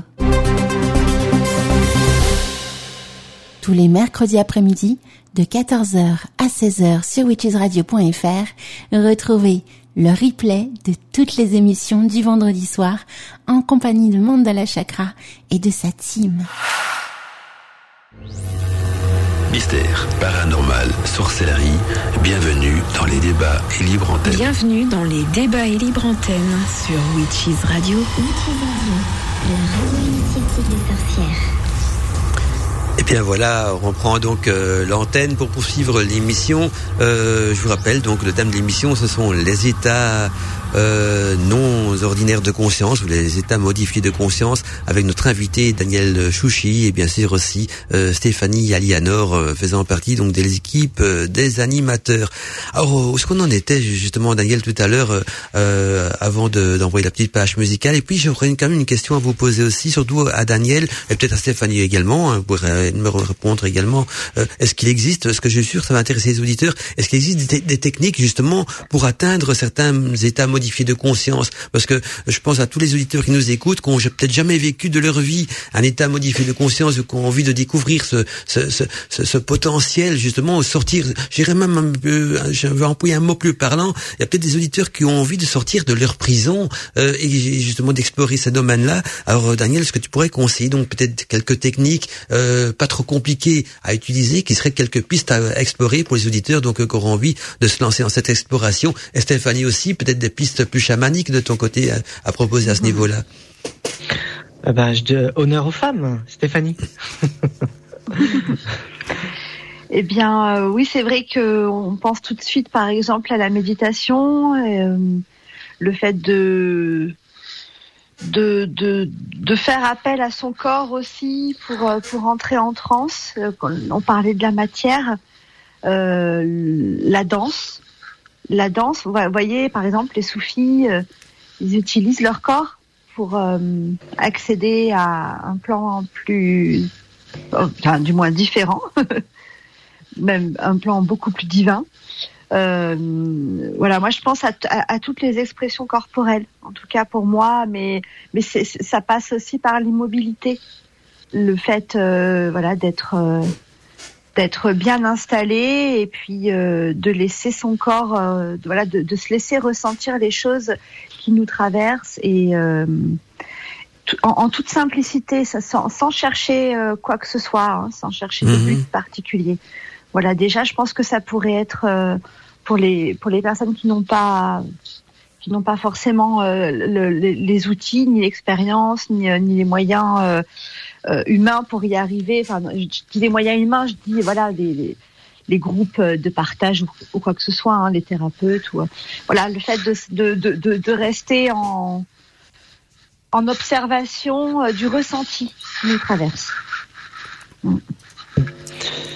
Tout à fait. Et toi, et Daniel, je sais pas si tu as quelques petites pistes. Alors euh, oui, oui, euh, elle a parfaitement raison. Hein. On pourrait ajouter plein de choses, mmh. euh, plein plein de choses. Après, il y a, y a le moyen et les techniques. Le moyen, c'est la méditation, c'est un calme mental. Le but, c'est d'atteindre un calme mental. Et ensuite, les techniques qui permettent de l'atteindre. Euh, On peut faire le yoga, le tai chi, euh, la trance, la, le derviche tourneur, euh, le chamanisme et plein d'autres choses. C'est des techniques pour atteindre le calme en réalité. Euh, même à travers le mouvement, bizarrement, la euh, derviche tourneur ou la trance, on, on cherche à court-circuiter le mental pour que celui-ci cesse ses activités, cesse de nous perturber au quotidien. Et ça, c'est de la méditation. Donc la danse des derviches tourneurs, c'est une médi- méditation en mouvement. C'est bizarre, hein, mais c'est ça. Et la transe, la transe, c'est même de l'enstase. La transe, c'est une cessation ac- d'activité cérébrale. On ne veut plus penser, agir, on est dans un rythme. Et ce rythme, c'est la cessation du mouvement de la, des pensées. Donc on est toujours du point de vue méditation. Méditation, c'est pas juste dans le calme, on s'assoit et on regarde la nature. Hein, c'est voilà, c'est ça. Donc il y a le, le moyen et les techniques. Euh, alors j'ai dit le yoga tout à l'heure, j'ai dit le tai chi. Ben grâce à ces, euh, ces, ces techniques-là, nous pouvons aussi atteindre un état de conscience modifié. Ce calme-là nous permet d'entrer en relation avec les dimensions invisibles. D'abord intérieures, très personnelles, et ensuite ça se dilate de plus en plus. On m'a dit aussi que le, le, le tam, le tam tam, le bruit des djembés en Afrique, quand ils font des danses donc euh, effrénées autour d'un feu, le son des trois hertz donc du, du tam tam peut également parfois plonger euh, les individus dans un état de non ordinaire de conscience. Alors, euh, Comme ouais, le tambour chamanique. hein, Oui, on- oui, tout on- à on- fait. on- Je pense à ça on, aussi. on est dans le même. Oui, oui, c'est le. c'est- c'est- C'est c'est la monture C'est en c'est fait. pour pointer C'est du doigt le le- tambour, les c'est- sons, quoi. Voilà, l'activité sonore aussi pourrait peut-être euh, aider à ce niveau-là. Selon le rythme, le tempo, enfin tout ça c'est important. hein. Selon le rythme, le tempo euh, et l'intensité, ça a des effets différents. Donc si on est rapide, il y a un, un effet de transe qui s'enclenche, et si on ralentit, il y a un effet euh, d'introspection qui s'enclenche. Mais de Euh, transe aussi. De, de- de- La transe, c'est le fait de sortir de soi. c'est le fait d'entrer en soi. La transe, c'est le fait de sortir. c'est ça la chose. Pour entrer en soi, c'est introspection. On parle des termes, hein, je parle pas de d'autre chose là. hein. Euh, donc, quand on va fait de la transe, euh, c'est pas on se met en face d'un mur et on médite. Ça, c'est un zen, un zazen même. Un zazen, il n'est pas en transe. Un chaman est en transe. La méditation. Voilà la différence. Voilà, moi si j'ai bien compris, la méditation c'est plus une introspection en soi-même. La méditation avec la transe, c'est- c'est c'est sortir de soi-même. Donc c'est bien ça pour euh, que les auditeurs comprennent Il y a bien. plein de phases différentes dans la transe. C'est ça qui est, euh, qui est, c'est- c'est c'est difficile de, Mhm. en tout cas pour moi, hein, en tout cas pour moi de, de, de- d'être d'être tranché. Après, j'ai j'ai pas étudié ce que ce que tu as étudié. Non, mais c'est bien, Stéphanie, ces deux visions. Tu vois, toi, tu as une vision plus chamanique et, et Daniel Chouchi, c'est plus, plus métaphysique, je dirais. Donc, parfois, c'est bien de comparer les deux pour voir un petit Bah, peu. je- Mhm. c'est c'est ch- chamanique, mais c'est surtout de pratique de transe. La oui. pratique de transe et euh, il y, a, il y, a, il y a en fait c'est très modulé c'est-à-dire que euh, dans une cérémonie euh, ça part ça part donc effectivement il y a il y a le côté extérieur à soi où il y a l'expression ext- extérieure et puis il y a il y a l'effet de repli à l'intérieur de soi du calme mais il y a toujours la transe Mhm. c'est toujours là- dans la transe. Et puis après, on repart. Et puis on revient. Enfin, en tout cas, c'est, c'est, hum, c'est, je peux pas, je peux pas plus expliquer. Euh, voilà. C'est modulé. C'est, c'est, c'est vraiment, c'est vraiment jamais la, la même chose. Heureusement, heureusement, De- heureusement. de toute façon, on a du mal. et. Comme dirait Daniel, on a du mal à mettre des mots là-dessus, hein, Daniel. Il y a, euh, oui, il y a, les mots sont, sont durs, mais euh, justement, les, les études sont faites pour poser des mots sur ces Mhm, expériences. tout à fait. Hum, euh, je vais donner un cas euh, concret. euh, Quand on est en transe, un chaman, euh, euh, dans les sociétés traditionnelles, je ne parle pas d'aujourd'hui, hein, euh, on cherche la transe, mais dans une société traditionnelle, le chaman sort de lui pour laisser place à un esprit qui vient euh, lui euh, habiter son corps et parler à travers lui. Lui, il n'est plus là. Il n'est plus là. Il dialogue avec les esprits. Et lorsqu'il revient, il ne sait pas ce qui s'est passé. C'est ça un état de transe. L'état de transe, c'est un oubli de soi. Il n'a pas conscience de ce qui vient de se passer. On lui raconte de ce qui s'est passé. Et lui, par contre, il a conscience de ce qui s'est passé dans l'au-delà. Et il raconte aux autres ce qui s'est passé. Mm. Ça, c'est un état de transe normal dans les définitions, disons, simples anthropologiques. Oui, bien sûr. En- anthropologiques dans les sociétés traditionnelles. La méditation n'invite pas n'invite pas à un oubli de soi. Quand on parle d'introspection, au contraire, c'est une pleine présence et on a parfaitement conscience qui se joue en nous. C'est ainsi qu'il y a une différence dans le mouvement de trans niveau chamanique où il y a un oubli de soi et quelque chose nous, euh, nous habite.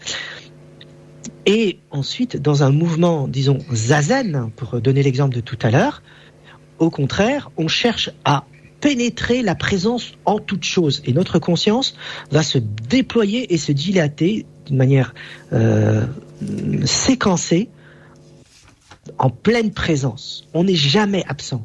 Et c'est ça le spectre de la conscience. On est vers un oubli de soi et vers une pleine présence de soi. Ça ne veut pas dire qu'on est, euh, dans un état inverse. Ça veut dire qu'il y a un spectre de la conscience et on peut atteindre différemment les- ces réalités-là selon qu'on tourne son regard vers l'extérieur ou son intérieur. Et ça ne veut pas dire que c'est en contradiction. C'est-à-dire qu'il y a un spectre de la conscience. Un regard qui observe quelque chose. Bon, j'espère avoir éclairci euh, avec ces petites notions. Mais, mais ce ce qui est- c'est c'est- c'est- c'est- c'est très juste ce que tu dis, et je pense qu'il y a aussi une différenciation à faire entre le, le chaman à proprement parler, qui lui euh, est dans sa tradition, il sait très bien, il a ses outils thérapeutiques, il sait très bien ce qu'il fait, et les autres qui sont en pratique de transe, en pratique chamanique, qui n'ont rien à voir avec le, statut de chaman qui lui effectivement, euh, c'est juste ce que tu dis, va aller chercher dans la conscience des autres, dans l'inconscient des autres, pour venir les ramener en cas de problème ou quoi que ce soit. Les autres pratiquants chamaniques sont dans l'in- l'intériorité. Ils sont Oui. là pour Mhm. ça, pour être à, à l'écoute de ce qui se passe à l'intérieur d'eux. Donc, euh, voilà, c'est, c'est, euh, peu- on n'en sait rien.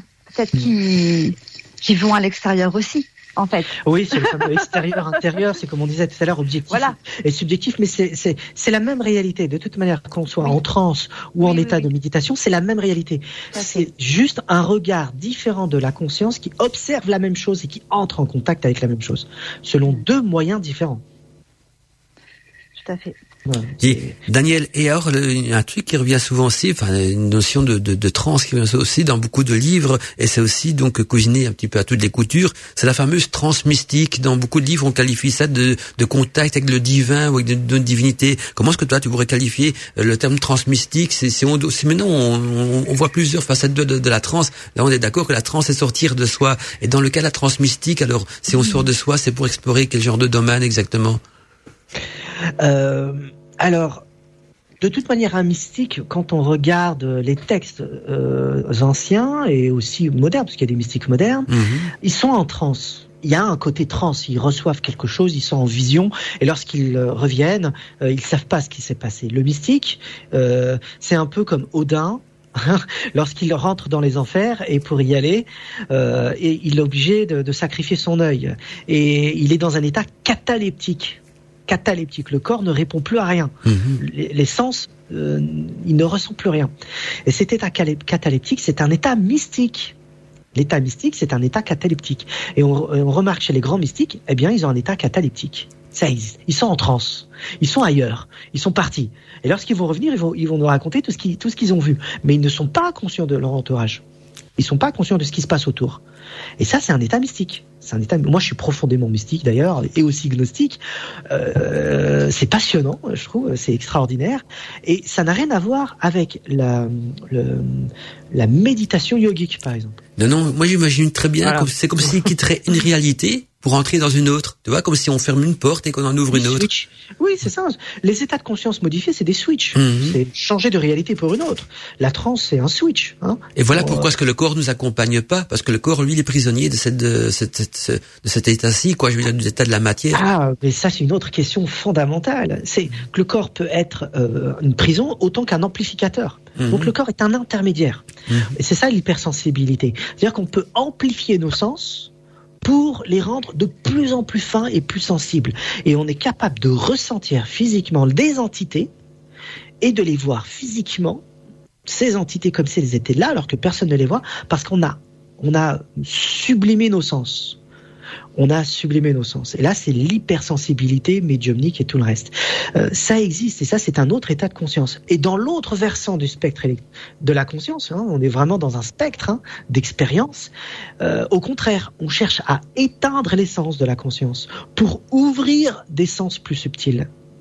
Et ça ne veut pas dire que c'est en contradiction, c'est un spectre de la conscience, un spectre d'expérience. Soit on éteint, soit on ouvre. Et là, on découvre que le corps c'est une interface de communication. Comme le cerveau et le système nerveux est une interface, un médiateur des mondes. Voilà. Et le, voyage astral, dans quelle catégorie tu le mettrais, le voyage astral? Ah. ah on en parle souvent aussi dans beaucoup de livres, donc je sais que ça intéresse les auditeurs aussi. Donc, et, c'est aussi un état modifié de conscience, euh, le voyage astral en, théorie. Oui, euh, complètement. Euh, d'ailleurs, beaucoup de personnes qui, pratiquent ça euh, sont dans un état cataleptique. Le corps mhm. ne répond plus à rien. Hein? Même dans les NDE, tout à l'heure on parlait de Near Death Experience, les expériences de mort imminente. Le corps ne répond plus à rien, mais l'expérience existe. Il y a quelque chose de similaire avec le voyage astral dans les dans les EMI. le corps ne répond plus, mais il y a un travail aussi dans le voyage astral de sensibilisation du corps. On va travailler sur le corps pour décorporaliser quelque chose qu'on appelle le corps astral. Ça veut dire que le corps doit être travaillé, physique, afin de décorporaliser, décorporaliser un corps plus subtil. Alors, le corps astral, euh, le corps pneumatique, des, dizaines de noms différents pour parler de cette chose-là. Euh, et donc, on remarque encore une fois, lorsqu'on regarde les choses de cette manière-là, tout est question d'observation et de spectre électromagnétique. de spectre, pardon, de conscience. Mhm. De spectre de la conscience. Donc, qu'est-ce que le voyage astral? Euh, Le voyage astral, c'est une sortie hors du corps. Mais de quel corps? Le corps physique. Tout à fait. Hein? La conscience sort de son enveloppe. Et bizarrement, cette conscience ne peut pas se voir elle-même puisqu'elle utilise une autre enveloppe plus subtile qui est le corps astral. Et cette conscience voyage à travers ce corps subtil dans la réalité invisible, la dimension onirique. Et cette dimension onirique est celle-là même que nous expérimentons dans nos rêves. C'est pour ça qu'elle s'appelle la dimension onirique. Lorsqu'on nous rêvons, nous rentrons dans la même dimension que ceux qui voyagent dans d'autres plans de la réalité lorsqu'ils font leur voyage astro. Traduction, lorsque nous rêvons, nous, nous rêvons avec le même corps que ceux qui font le voyage astro, astral. Mhm. pardon. C'est le même corps. Et ensuite, il y a un travail à faire si nous voulons entrer dans, notre, dans nos rêves, dans cette réalité d'une manière consciente. C'est ce qu'on appelle le rêve éveillé chez les chamans. Rêve éveillé, rêve lucide. rêve lucide, exactement. C'est ça. Et ça, c'est un autre état de conscience euh, mhm. modifié. Et ça, ça se travaille. Alors, certaines personnes ont ce don, ils sont conscients qu'ils sont en train de rêver, Hein, c'est une petite partie de la population, ça existe. Hein. Et euh, ensuite, il y a des techniques pour réveiller cette conscience lorsque nous rêvons. Les bouddhistes le font, les hindous, les, chamans, euh, les, mages aussi dans la science occulte, les kabbalistiques, les kabbales utilisent beaucoup ces choses-là. Pourquoi faire? Ben pour se défaire, défaire à nouveau de la réalité de tous les jours pour prendre conscience d'une réalité impalpable et invisible, la dimension onirique. Et lorsque cette conscience s'amplifie dans nos rêves, par ces techniques-là, on commence à comprendre que nous rêvons et on commence à modifier nos rêves au même moment que nos désirs changent. Et on découvre que c'est nous qui construisons nos rêves et ça s'appelle un rêve lucide. Je suis dans un rêve et je fais ce que je veux. Le but étant de pas être juste euh, dans un jeu euh, scénaristique et, on construit ce qu'on veut. Mhm. Le but, c'est de voyager dans le monde des rêves et de découvrir quelque chose d'autre qui est de l'ordre de la dimension onérique. Euh, c'est la même dimension, hein, la même dimension que ceux qui pratiquent le voyage astral. Et maintenant, justement, Daniel, une, question qui, qui, qui me tourloupine aussi. Euh, visiter donc toute cette dimension onirique euh, ou, ou ces, ces, effets de transe hein, qu'on veut visiter aussi. Qu'est-ce que cela va apporter de plus à l'humain au niveau de sa de son évolution? Parce qu'il y, a, y a sûrement un but derrière tout ça. Si on doit sortir de la matière, si on doit sortir de cette prison euh, qui, qui, qui je reprends toujours les mêmes mots. Hein, pour moi, la prison, c'est le cartésien, rationaliste, euh, terre à terre, tous ces mots-là qui définissent la prison dans laquelle on est. Et, eh bien, si, si, quel, il y a sûrement un but derrière tout ça, un apprentissage, une initiation pour pour euh, parce qu'on parle souvent de, de, de l'humain qui a, qui a chuté sur terre, donc un petit peu comme si on serait en exil euh, dans ce corps et qu'on a on devrait peut-être euh, réévoluer vers quelque chose d'autre. Est-ce que tu penses que ça peut être un chemin euh, d'évolution qui est ancré donc dans l'univers et qui nous oblige en quelque sorte à prendre conscience de ça et à explorer donc euh, euh, d'autres facettes de l'univers pour comprendre mieux la réalité de l'univers, nos origines et, et peut-être vers, quoi est-ce qu'on va aussi. Est-ce qu'il y a une évolution dans tout ça pour nous ou un apprentissage? Alors, euh, je parle par expérience et avec la voix des, des, des, des traditions. Mmh. Euh, nous, comme nous sommes un archétype qui s'est densifié, le but est de revenir à cet état de non-mouvement, d'état état originel, l'état de l'esprit euh, qui se cache derrière tous les phénomènes d'expérience. Tra traduction. Euh, la vie sur Terre est une expérience, la vie euh, invisible est une autre expérience, et le but, c'est d'aller par-delà tout ça on acquiert des pouvoirs, on acquiert des facultés paranormales, euh, on acquiert des, visions, des sensations médiumniques, hypersensibilité, on entend des choses, on entre en contact. On apprend, mais le, but ultime, le but ultime, c'est de sortir de toute cette matrice pour revenir à l'état originel, l'homme de lumière. Et lorsque nous retournons à cet état, à cet état originel, ce qu'il se passe, c'est que nous observons la scène de l'univers d'une manière totale et complète. Ça veut dire que nous sommes en dehors de l'espace-temps et nous pouvons voyager là où nous le voulons.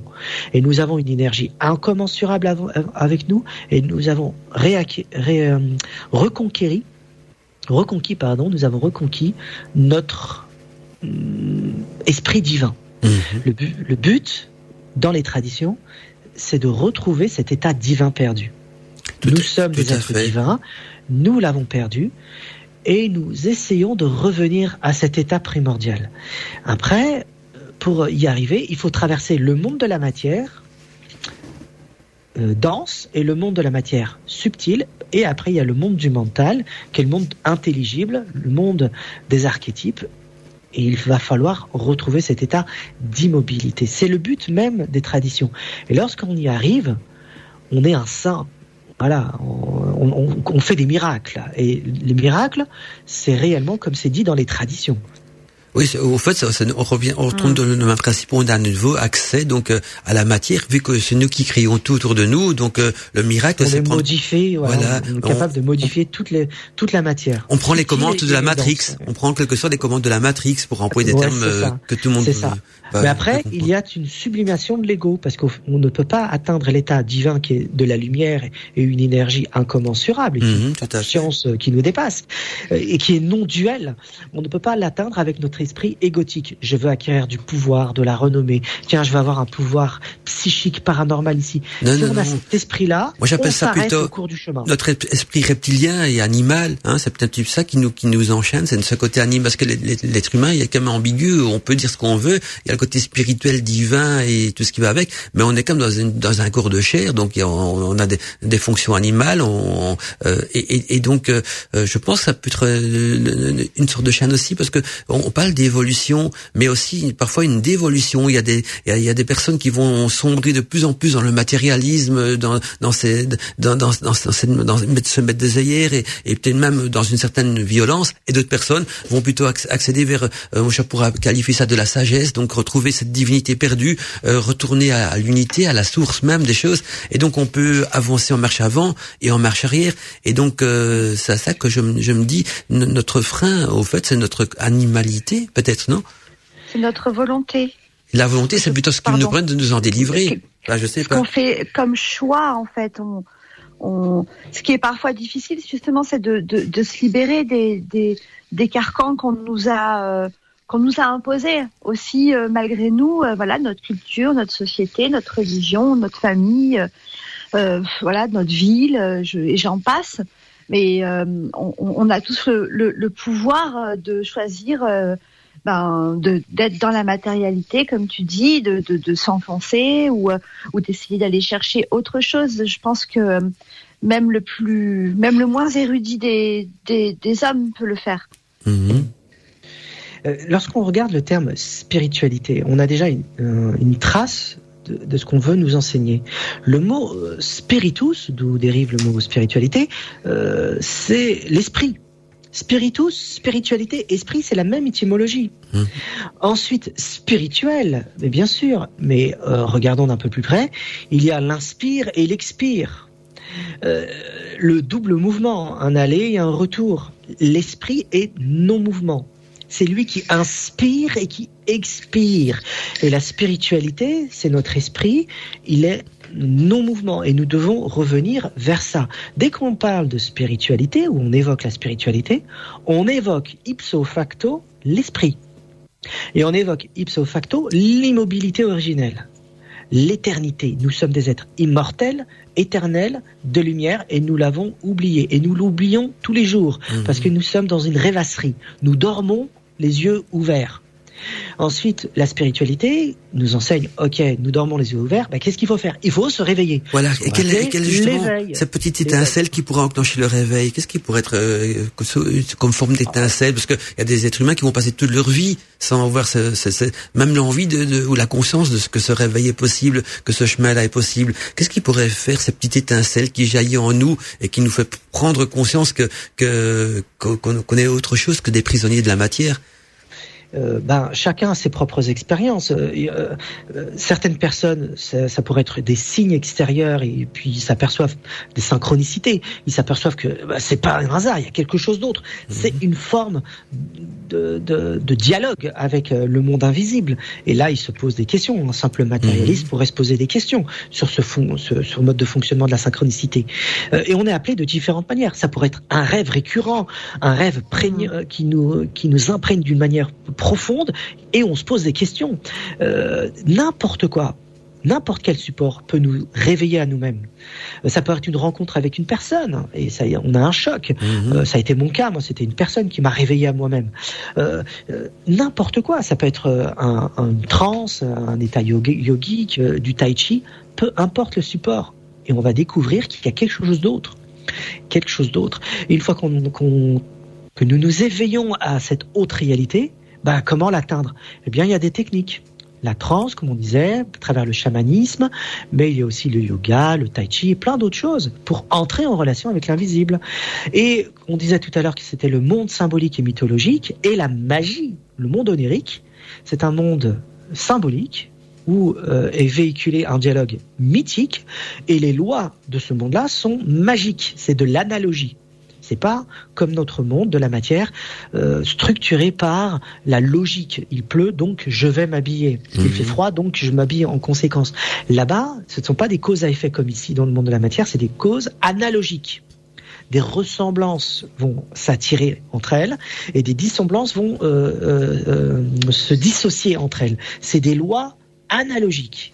Et lorsque la conscience découvre qu'elle possède les deux formes de, dialogue et de logique, la loi de la matière dite analytique et la loi de l'invisible dite analogique, elle, est capable d'entrer en, relation avec la double réalité qui est celle de l'esprit. L'esprit dialogue dans les deux cas et de la même manière. Mais la matière n'est qu'un revêtement de l'analogique. Disons les choses d'une autre manière, le monde de la matière est un symbole qui renvoie au monde invisible, au monde, au mythiques et au monde de la magie. Et lorsqu'on entre dans la matière, lorsqu'on est omnibulé par la matière, on rétrécit notre intelligence. Tout à fait. Et notre conscience devient prisonnière de cette réalité-là. Et lorsqu'on entre en contact avec la dimension invisible, elle nous appelle par différents moyens. Je parlais de synchronicité. Soit ça vient de cette dimension-là, ou soit c'est nous qui la cherchons eh bien, on élargit notre conscience et on découvre que le monde invisible existe, mythique, magique, et il est présent. Pour parler un petit peu de, mon expérience euh, personnelle, j'ai l'impression que quand on a cette étincelle en soi, euh, pendant que ça peut durer parfois quelques minutes, on communie avec quelque chose d'extraordinaire, de, de, de, grand, de grandiose, d'innommable. Euh, mais après, après, on, on, se sent un petit peu parfois perdu aussi parce que on, on se détache de la matière. On, se, on a l'impression qu'on se rend compte qu'on est prisonnier. Et là, il y a une certaine. Enfin, moi, j'ai l'impression qu'il peut avoir une certaine souffrance aussi en se disant mais mais mais voilà, je, je tant que le prisonnier, tant qu'il se rend pas compte qu'il est prisonnier, je veux dire, il, je vais pas dire qu'il est heureux, mais mais il, il, il, cherche pas, donc il a c'est pas un de ses soucis. Mais une fois qu'on a goûté, goûté, autre chose, une fois qu'on est euh, sorti explorer justement euh, ces psychés, ces, autres, ces autres mondes. On a envie d'en, savoir plus, on a envie d'évoluer, et on a l'impression qu'on n'est pas à notre place ici. C'est comme ça qu'on peut le ressentir aussi. Qu'on, on a l'impression qu'on, qu'on, qu'on, qu'on, est sur terre et que on, on, on, on n'a rien à faire ici, qu'on a des choses d'autres à, explorer, qu'on a, qu'on doit évoluer vers autre chose. On a, on a retrouvé cette divinité, et alors on, c'est là qu'on se rend compte qu'on est démuni parce que euh, au niveau des outils, oui, il y a des bouquins, il y a, des, des livres parfois contradictoires, et puis j'ai l'impression qu'on apprend plus par soi-même que par les livres, parce que, comme tu disais, les livres euh, ou même les, enseignements vont relater l'expérience de chacun selon sa culture, selon son, son vécu, tout ça. Et donc, on n'a pas vraiment de, de, de point de repère à part peut-être notre moi intérieur et notre introspection pour après s'extérioriser. C'est pas, c'est compliqué à expliquer. J'arrive même pas moi-même à mettre mes propres mots là-dessus. Mais j'ai l'impression qu'une dès qu'on a vécu ça, il y a un appel, il y a une, il étincelle, et puis il y a la souffrance de se rendre compte que que, que, que, que voilà qu'il y a des choses à, faire, mais et, on cherche donc le, comment, le pourquoi, comment euh, accélérer peut-être le, système aussi, et, comment ne pas faire d'erreur également dans tout ça. Et donc là, on se sent parfois un peu perdu, hein, sans un fil d'Ariane ou une sorte de fil d'Ariane. Qu'est-ce que tu en penses, Daniel et Stéphanie aussi D'ailleurs, vous en pensez hmm. Stéphanie moi, moi, je pense que ce que ce que tu dis, euh, Mandala, c'est ça arrive souvent. Euh, chez, des, chez des personnes qui se, qui se disent voilà ne, ne pas se sentir euh, à leur place euh, sur terre et, et, une fois qu'ils ont compris voilà là où ils pouvaient aller ce, ce, quelque part recherchent à aller au plus vite Tout à fait. ailleurs et je, je, à mon sens je pense que c'est c'est une, une erreur parce que on est on est matériel on est et, et notre corps est divin notre corps est là, pour moi, en tout cas dans ma vision, mon corps est, mon temple. C'est comme ça que j'accède à, ma divinité. C'est grâce à lui, euh, c'est grâce à mon incarnation sur Terre. C'est grâce au fait que je peux marcher sur la Terre ou nager dans l'eau, que je me sens connectée aux éléments. Et c'est ça qui me ressource. Pour moi, c'est vraiment euh, de, me sentir euh, parfaitement en osmose, en unité avec euh, ce qui est autour de moi. Euh, donc c'est pas facile tous les jours.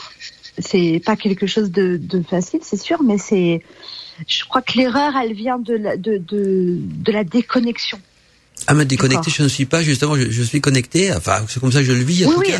Mais... Pas, pas, pas, toi, personnellement, ah, mais, hmm. parfois, ce qu'on peut avoir en, en témoignage, tu vois, oui, oui, oui, tout à fait. je, je, hmm. je me sens pas à ma place ici sur Terre. Je sens que je suis euh, un être spirituel. Je, je ne dis même pas ça. Je ne dis même pas que je ne sens pas ma place. Mais je, moi, je, je, vois plutôt comme j'ai envie, j'ai envie d'évoluer, j'ai envie de, de, renouer avec cette divinité perdue. Et je, on se sent démuni parce que il n'y a pas de vraiment de mode d'emploi. Je veux dire, on a, chacun a trouvé son propre chemin. Et, et donc, mais par contre, là où je me sens pas à ma place, c'est quand je, je on vit dans un monde euh, qui est en, en, perpétuelle évolution vers vers la violence, la décadence et tout ça. Mmh. Et alors que pour nous, il y a des choses plus importantes, plus spirituelles. Et une fois qu'on a dégoûté à ce chemin spirituel, l'étincelle est en nous, on a envie d'avancer. Et là, le, le mot d'emploi, il faut le chercher en nous-mêmes, hein, parce que euh, extérieur, je pense pas qu'on ne le trouvera, on, à, part le risque de, de sombrer euh, dans, dans, dans, une secte ou bien dans, dans peut-être dans une, dans une religion, mais qui va pas forcément nous aider. Je veux dire, des, dans les, religions, il y a beaucoup de dogmes, de, de, de rites et tout ce qui va avec, mais c'est pas forcément ce qu'on recherche non plus quand on veut que cette connexion et quand on a envie d'explorer justement euh, cette, ces, ces, autres notions de la réalité, c'est ce, ce, ce, sortir peut-être aussi de, de, ce paradoxe et de, de, se rapprocher donc de la source divine, de comprendre qui, qui on est. Voilà, je dirais plutôt voilà le bon mot, c'est la recherche de soi. Comment euh, apprendre à se connaître soi-même, à se et à se retrouver. Euh, ça, je trouve que ça serait c'est un bon mot qui exprime un petit peu ce que je recherche actuellement. Dans, dans les traditions, euh, tu as peut-être déjà entendu parler de la quête du héros. Euh, cette quête du héros qui se met en, en, marche un jour parce que quelque chose l'a réveillé. -hmm. euh, il se met en marche pour trouver le Graal, euh, pour trouver un trésor perdu. Mm -hmm. et ça, c'est une réminiscence euh, de cette part de soi qui n'appartient pas à ce monde. -hmm. C'est notre soi divin. Hein, ça, c'est c'est véhiculé à travers des mythes. Ou l'exil un dans d'autres mythes, il y a un prince qui a été exilé de son royaume, euh, et ainsi de suite, ou la Blanche-Neige également, euh, les contes, les mythes et les légendes, euh, Cendrillon, pareil. C'est-à-dire que ça véhicule des vérités spirituelles transcrits d'une manière symbolique à travers les contes, les mythes et les légendes. Et ça, ça existe. C'est une, une, réalité audible et aussi visible parce qu'on peut le lire sur la, nature de notre propre esprit. Ensuite, c'est intéressant ce que disait Stéphanie par rapport à cette osmose. L'osmose est un état de conscience modifié. Là, c'est certain, ce sentiment d'appartenir à un tout, mais ce tout euh, n'appartient pas à cette matière fragmentée. Tout est séparé dans cette matière-là. Pour avoir cet état de conscience d'appartenir à un tout, ce que les Grecs anciens vont appeler le pan, hein, on pense le dieu Pan, Pan, ça veut dire tout en grec et aussi mmh. cinq. Euh, ce sentiment de ce panthéisme, ce sentiment de l'appartenir à cette divinité totale, euh, c'est un état de conscience modifié. Et donc il faut changer son état du quotidien à travers des, des exercices afin de sentir que nous n'appartenons pas à, tout, à, à cette matière-là. Et en réalité, tout est interconnecté. Mais pour rentrer avec cette interconnectivité, il faut tra travailler sur soi, avoir euh, ou aller vers quelque chose qui nous dépasse. Le, tout ce tout-là, c'est l'univers. On peut entrer euh, au point de vue terrestre, mais au point de vue cosmique, c'est la même chose. Imaginons Stéphanie qui entre en contact avec, euh, cette fois-ci, une osmose et une résonance cosmique, et en, elle sent qu'elle appartient aux étoiles, qu'elle appartient aux galaxies, mmh. qu'elle appartient mmh. au mouvement électromagnétique, elle sent qu'il y a quelque chose. Là, on, on, serait dans une dimension cosmique. Et c'est ce que les anciens appelaient l'harmonie cosmique. Mmh. Et euh, les Égyptiens l'appelaient la Ma'at, cette harmonie cosmique. Ah. Euh, en Inde, on l'appelle le Dharma. Chacun a ses mots pour parler de cette expérience et de cette réalité totalisante. Et puis il y a aussi la, Donc, la contemplation, parce que pour moi je me sens parfois émerveillé. Je regarde le, les étoiles le soir, je suis émerveillé. Je vois un beau paysage dans la nature, une vallée. Je prends comme exemple l'Ardèche ou des coins comme ça. Ça m'émerveille. Cette contemplation crée l'émerveillement aussi. Mais cet émerveillement oui. qui se crée en nous, c'est la perception du divin, parce que c'est le que c'est le divin qui se manifeste à travers la nature. Oui, alors maintenant, l'état contemplatif, c'est pas la même chose d'avoir une contemplation. Mmh. Alors, on utilise le même mot, mais il y a, y a, une petite différence. Mmh. Lorsqu'on est en contemplation devant une nature, parce que on est extasié, on trouve ça tellement beau, mmh. on est un observateur qui, qui observe observe une chose extérieure à soi. On contemple, c'est beau comme, comme une œuvre d'art, c'est beau. Par contre, un état contemplatif signifierait un état d'osmose, comme le disait Stéphanie. Tout à fait. Euh, L'objet s'efface, le sujet s'efface. Il y a un, une totalité qui s'exprime, et pour que cette totalité puisse arriver, il faut que le moi s'efface. Pour que cette dimension supérieure puisse arriver. Et lorsqu'on, imagine-toi, en train d'observer les étoiles dans un état contemplatif, ça veut dire que le cosmos est en toi. Tu es le cosmos, c'est les étoiles. Et tu, le, tu les sens vibrer en toi. Mais pas que les étoiles. Non, non, non, tout à fait. Mais justement, ah. à, à, à, pour arriver à cet état-là, ça commence toujours par une contemplation. D'abord, on et observe, oui, voilà. et puis petit à petit, on, on, voilà, on, s'émerveille. C'est déjà une, un début hein, de, de c'est un petit peu ça. comme la méditation. Avant d'entrer en méditation, on commence par la, la relaxation, le, les exercices de, de, de, de respiration. Voilà, c'est une préparation. Et petit à petit, ce que c'est ça que je voulais en venir, à force d'observer, à force de, de, de, regarder la nature ou un arbre ou qu'on contempler. D'abord, une question qu'on peut se poser aussi pourquoi est-ce qu'on trouve euh, une fleur jolie? Pourquoi est-ce qu'on trouve la nature jolie ou qu'est-ce que les étoiles nous émerveillent. Et je crois que c'est un début justement qui mène à la contemplation, à la perception oui, et à l'union avec tout ça aussi. La beauté, la beauté est un langage symbolique. -hmm. On s'extasie devant les, les, belles choses parce que les belles choses véhiculent les, euh, les- le monde archétypal. Et nous sommes beaux intérieurement, nous sommes amour, nous sommes intelligence, nous sommes conscience. Et à l'intérieur de nous se cache tout ça. Et lorsqu'on est attiré par le beau, hein, par les belles choses, une harmonie qui C'est un s'exprime. aspect de nous. C'est un aspect de nous. Voilà, l'harmonie. On, on l'observe extérieurement. On n'est pas en contact. On dialogue extérieurement comme s'il y avait deux choses. Le but, c'est d'être en osmose et c'est un travail Exactement. en profondeur. Je, je vais juste couper ce que tu as dit un mot qui est important, c'est l'harmonie. Je vais prendre un, un exemple euh, très très connu, euh, c'est la musique. Chacun de- d'entre nous euh, on écoute de la musique, pourtant on n'y connaît pas grand-chose. Moi, je suis pas musicien. Stéphanie, je peut-être un petit peu avec des des, des, des, des- des tambours chamaniques ou quoi que ce soit.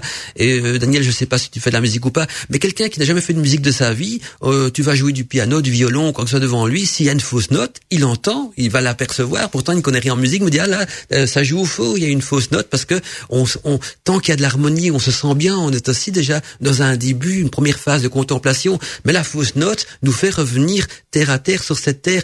Et donc j'ai l'impression que c'est comme ça avec tout, avec l'univers, tout ça. À force de, de regarder, de contempler, d'essayer de comprendre, on va entrer en osmose avec, on va euh, faire plus qu'un. C'est comme un petit peu comme ça que je le ressens quand je me lance euh, là-dedans. Mais euh, on, on a déjà cette perception et c'est une sorte de cartographie en nous. Parce que je reprends l'exemple de la fausse note en musique. Qu'est-ce qui fait qu'on va trouver ça joli ou, ou pas Euh, Qu'est-ce qui fait qu'on va être émerveillé devant un beau paysage? Qu'est-ce qui fait aussi qu'on va percevoir une fausse note alors qu'on connaît strictement rien en musique, mais on sera que cette note-là, elle est fausse? Alors, imagine-toi maintenant, dans cet univers de dualité, Mhm. Il y a des vibrations. Et pour qu'il y ait des vibrations, il faut qu'il y ait des polarités. Euh, et la même chose pour euh, la vibration. Comme la nature et le cosmos, ce sont que des vibrations et des oscillations de l'énergie. Nous vivons dans un univers duel, mais il faut qu'il y ait des polarités opposées.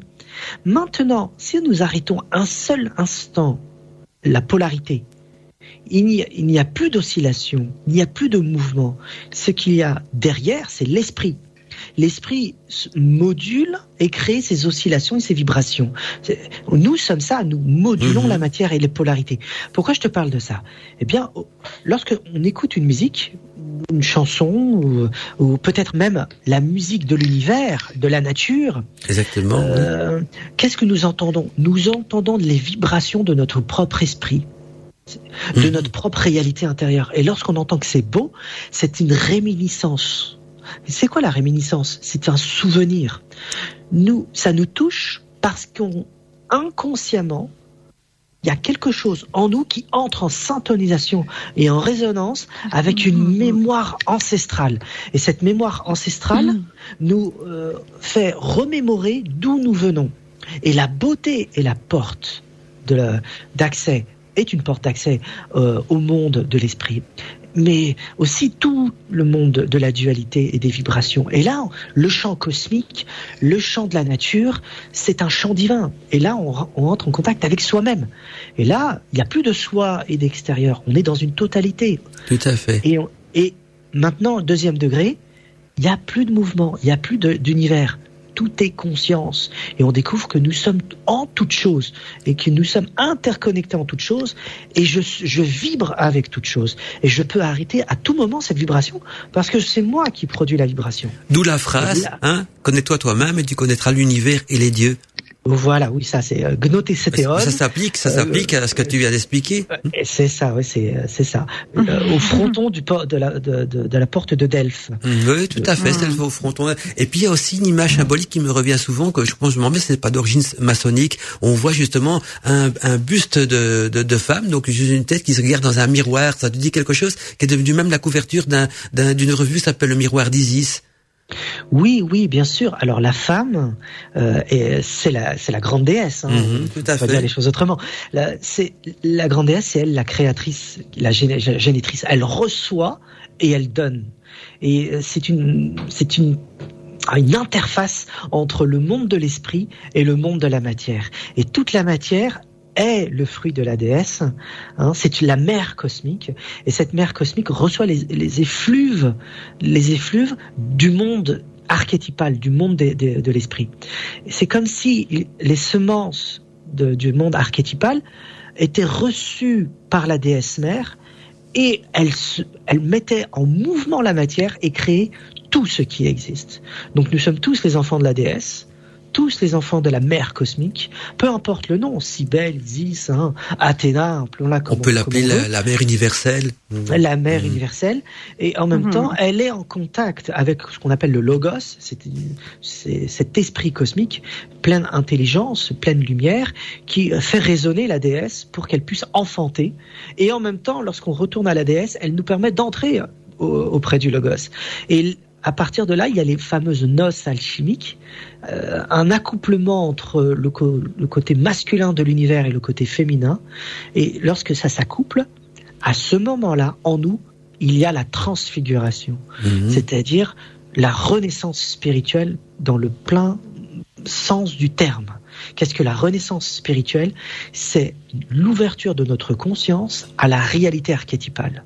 Et là, on est éveillé complètement. C'est ce qu'on trouve aussi dans le tantrisme, hein, de renouer avec sa féminité ou sa masculinité. La Shakti, oui, la mhm. Kundalini, oui. Et après, il y a, Shiva et Shiva et Shakti. Mhm. C'est les deux forces, c'est les deux polarités de l'univers. L'un ne peut pas aller sans l'autre. Si on pense au masculin et qu'il y a que ça qui existe, on se trompe. S'il y a que la féminité, on se trompe. L'un ne peut pas aller sans l'autre. C'est comme l'esprit ne peut pas exister sans la matière et la matière ne peut pas exister sans l'esprit. Les deux créent toute chose. D'où dans, certaines régions païennes aussi, quand on parle de masculin, de féminin sacré, c'est un petit peu à ça qu'on fait allusion aussi alors. Oui, voilà, voilà. C'est euh, une autre manière de le formuler, une autre manière de le formuler. Hein. C'est exactement la même chose. Donc notre esprit est non duel, mais dès que notre esprit se met en mouvement, un pôle masculin se met en place et un pôle féminin se met en place. Mhm. Et grâce à cette relation-là, les réalités commencent à apparaître. C'est un petit peu la parole Stéphanie aussi, que je crois que Stéphanie a envie de rebondir sur le sujet. Oui, bien sûr, hein, Stéphanie. Euh, J'étais surtout en train de, de je, regardais les messages sur le chat en fait, et on a, euh, on avait euh, Gisèle qui est euh, avec qui je pratique euh, le chamanisme qui est sur le chat et puis qui répond à, à tout ce qu'on dit. ah ben c'est bien. J'ai reçu un petit quelques messages d'auditeurs aussi, euh, enfin des, des, petits bonjours ou tout ça. Il y a Doud Jacker qui nous fait un petit coucou et qui remet un, gros, un, gros, un, gros bonjour à Daniel Chouchi. Elle est contente de la réentendre euh, sur la radio. Donc euh, voilà, t'as un grand bonjour de Doud Jacker, Daniel. Et alors aussi, il y a, j'ai reçu un, autre message qui nous, ça n'a pas été signé, mais je crois que c'est Ron Dual, parce qu'il y a un nom qui apparaît au-dessus, qui nous dit, selon la magie euh, euh, Toltec, il existe donc des flyers euh, créatures prédatrices qui se nourrissent donc de l'énergie euh, dispensée par la quête des désirs humains, à peu près euh, comme j'en ai retenu, nous dit-il à travers des écrits. Et, et donc, je regarde encore un petit peu les autres messages. Et il dit qu'il faut prendre aussi conscience, je crois, de la réalité telle qu'on l'aperçoit. lui pense qu'au fait que la réalité telle qu'on l'aperçoit n'est peut-être qu'un rêve et qu'il faut justement sortir de ses rêves pour explorer d'autres réalités. Donc c'est des, des, des avis d'auditeurs, voilà qu'on a reçu un petit peu comme message au niveau de, la boîte mail aussi, mhm. et également donc euh, beaucoup de, de, de, témoignages. Je vais pas les lire tous, j'ai reçu quelques témoignages aussi de, personnes qui ont déjà vécu des, des, des, étranges euh, phénomènes et qui ont une, une révélation et, et, qui vont aussi un petit peu dans ce sens-là. Une fois que l'étincelle est en nous, euh, comment justement tomber, trouver, je dirais plutôt le bon chemin. Euh, sans, et, et, et, on pense aussi d'ailleurs, d'après certains auditeurs, que beaucoup de sectes fonctionnent un petit peu euh, de, cet appel-là que des personnes ont besoin de, d'une nourriture, euh, mais d'une nourriture hmm. divine pour retrouver leur divinité perdue, et que parfois donc certaines sectes exploitent justement cette recherche pour euh, appâter peut-être des, personnes. Et alors on me demande aussi s'il y a des bouquins. Ah oui, ça je vais demander à Daniel, peut-être à toi aussi Stéphanie, s'il y a des bouquins justement qui traitent des états modifiés de conscience, comment y parvenir, et qui expliquent un petit peu plus, encore beaucoup plus en détail ou plus approfondi ce qu'on a déjà expliqué ce soir donc dans l'émission euh, Je te laisse répondre. Je vais, qu'est-ce qui a envie de prendre la parole? Non, c'est parce que je vais chercher la référence. C'est parce que j'ai. Ah d'accord. Bah, ou Daniel. Alors Daniel, est-ce que tu as, quelques références de livres intéressants à donner aux auditeurs un bouquin. pendant que Stéphanie Euh, fouille dans ses, dans je ne sais quoi. Hmm. D'accord, d'accord. Euh, alors de tête, hein, euh, j'ai quelques ouvrages, mais il faudrait que je regarde dans ma bibliothèque. Il y a Robert Monroe qui est très intéressant. Ça, c'est pour le voyage astral. Il, il montre des techniques euh, pour euh, mettre en place des voyages astraux et comprendre ce qui se passe. Robert Monroe, faut, hein, voilà, ça, il s'appelle comme ça. Mhm. Robert Mon- Monroe, voyage voyage astro. Ensuite, il y a Nicolas Fraisse aussi assez connu, hein, qui a fait beaucoup parler de lui autour des états de conscience modifiés, parce que lui c'est quelqu'un qui a la capacité de, de se délocaliser, euh, euh, délocaliser sa conscience d'une manière naturelle. hein, Nicolas Fraisse, voilà, chercher Nicolas Fraisse euh, conscience modifiée Mhm. sur internet. J'ai pas les titres, hein, mais j'ai les noms des auteurs euh, comme ça. Euh, ensuite. Il y a aussi euh, France Bardon. Alors là, Ah on- oui, oui, oui. science occulte. Euh, Ah ouais. France occulte pure, France Bardon pour les états de conscience modifiés, euh, c'est pointu. Donc il faut regarder ces, ces livres autour de la Kabbale, la mise en pratique de la méditation kabbalistique et euh, de la pratique de- des sciences occultes. On parle beaucoup de talisman et tout, mais il y a des techniques de visualisation, des techniques de de, de, de projection de sa pensée et de euh, devenir maître de soi-même et aussi des états de conscience modifiés. France Bardon en sciences occultes, c'est quelque chose d'intéressant. Euh, pratique, hein, on est vraiment dans la pratique euh, pure là. hein. Un dernier ouvrage qui me vient en tête, peut-être. là, on est avec la DMT. Euh, là, faut regarder Rick Strassman. C'est un psychiatre et le livre s'intitule La molécule de l'esprit. DMT, la molécule de l'esprit. On est chez les psychonautes là, hein, les psychotropes et tout le reste. Et dans cet ouvrage, euh, dans cet ouvrage, il montre ses expériences sous DMT. Et là, on découvre que grâce à la DMT, les états de conscience modifiés peuvent être atteints. Et la DMT n'est pas une drogue. N'est pas une drogue. Loin de là, c'est comme le LSD, c'est pas une drogue. hein.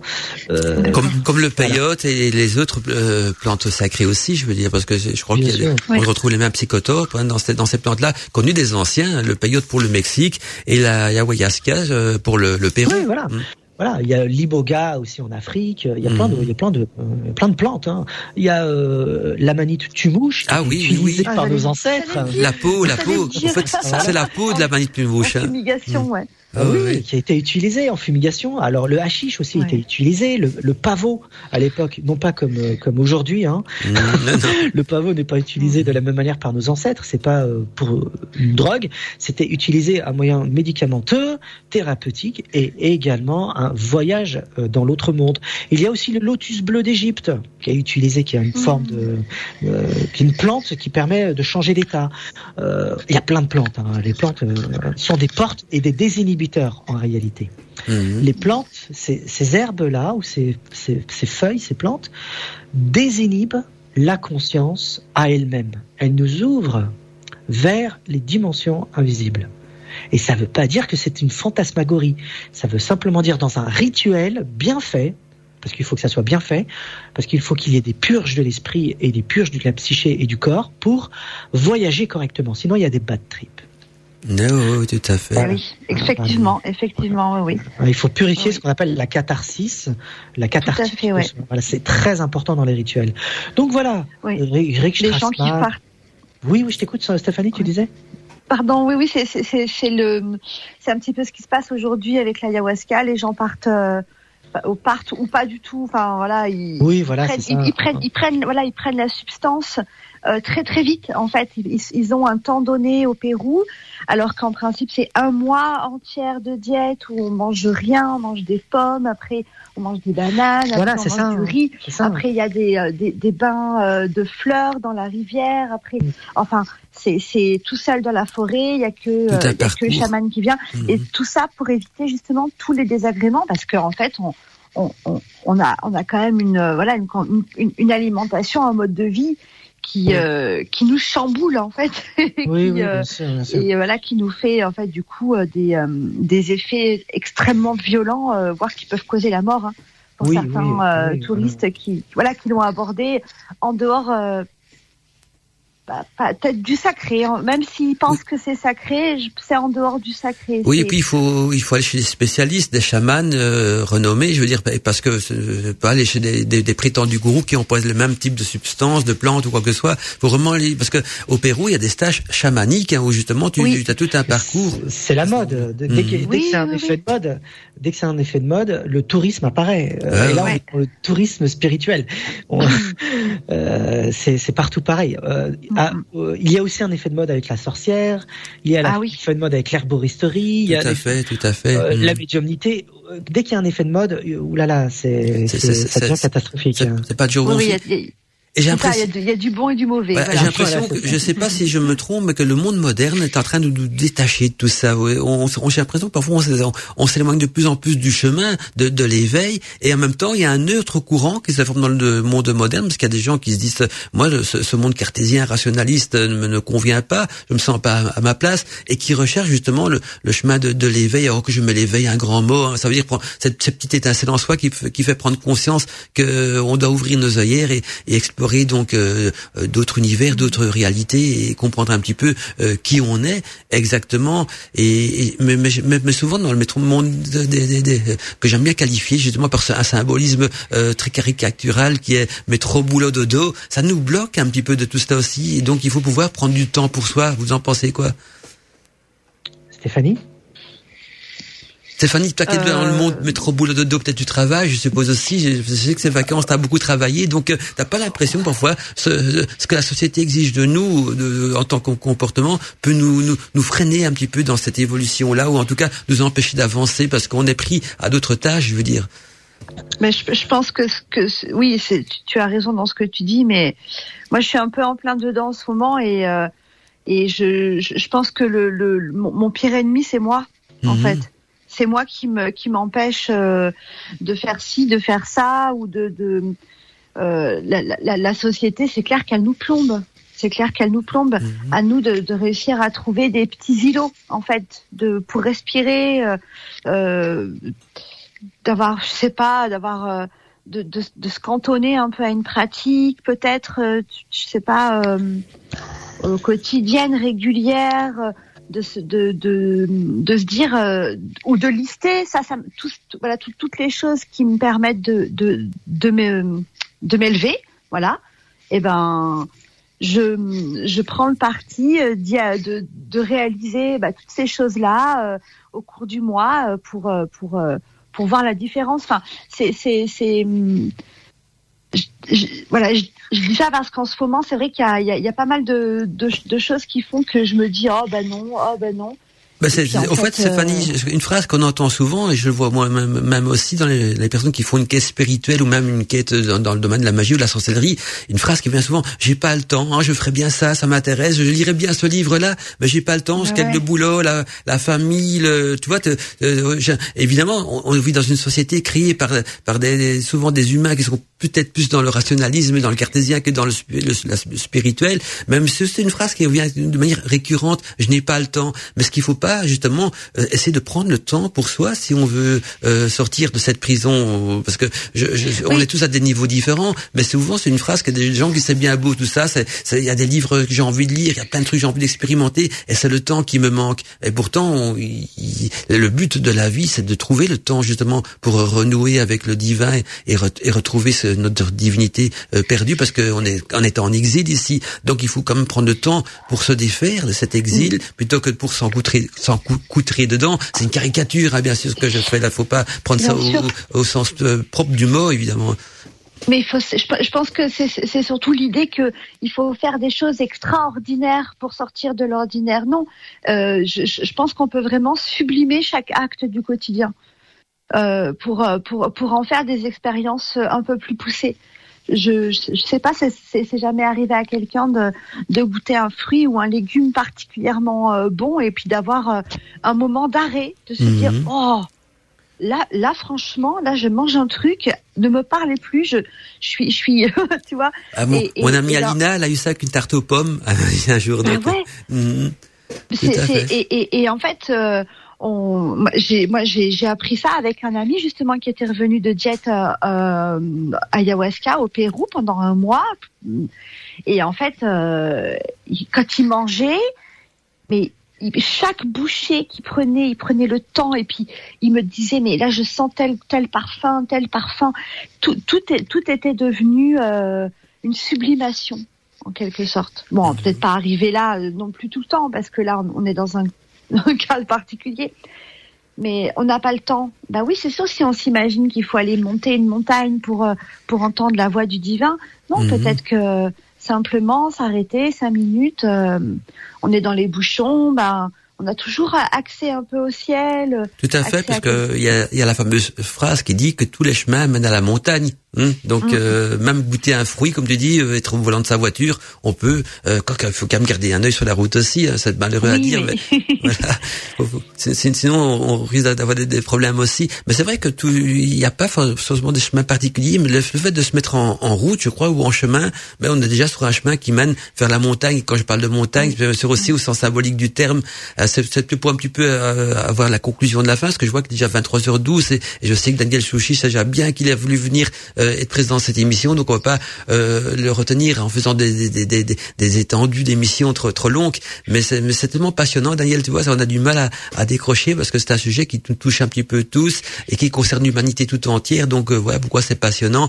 Mais je vais redonner la parole à Daniel, peut-être aussi pour pour la fin, pour voir s'il n'y a pas une conclusion à donner ou un conseil à donner aux auditeurs avant donc de rendre l'antenne. Et puis après, je redonne la parole aussi à Stéphanie pour dire au revoir aux auditeurs.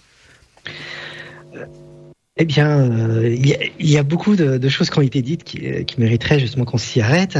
Mais euh, il y a un ouvrage qui est, très intéressant qui s'intitule La chute du ciel.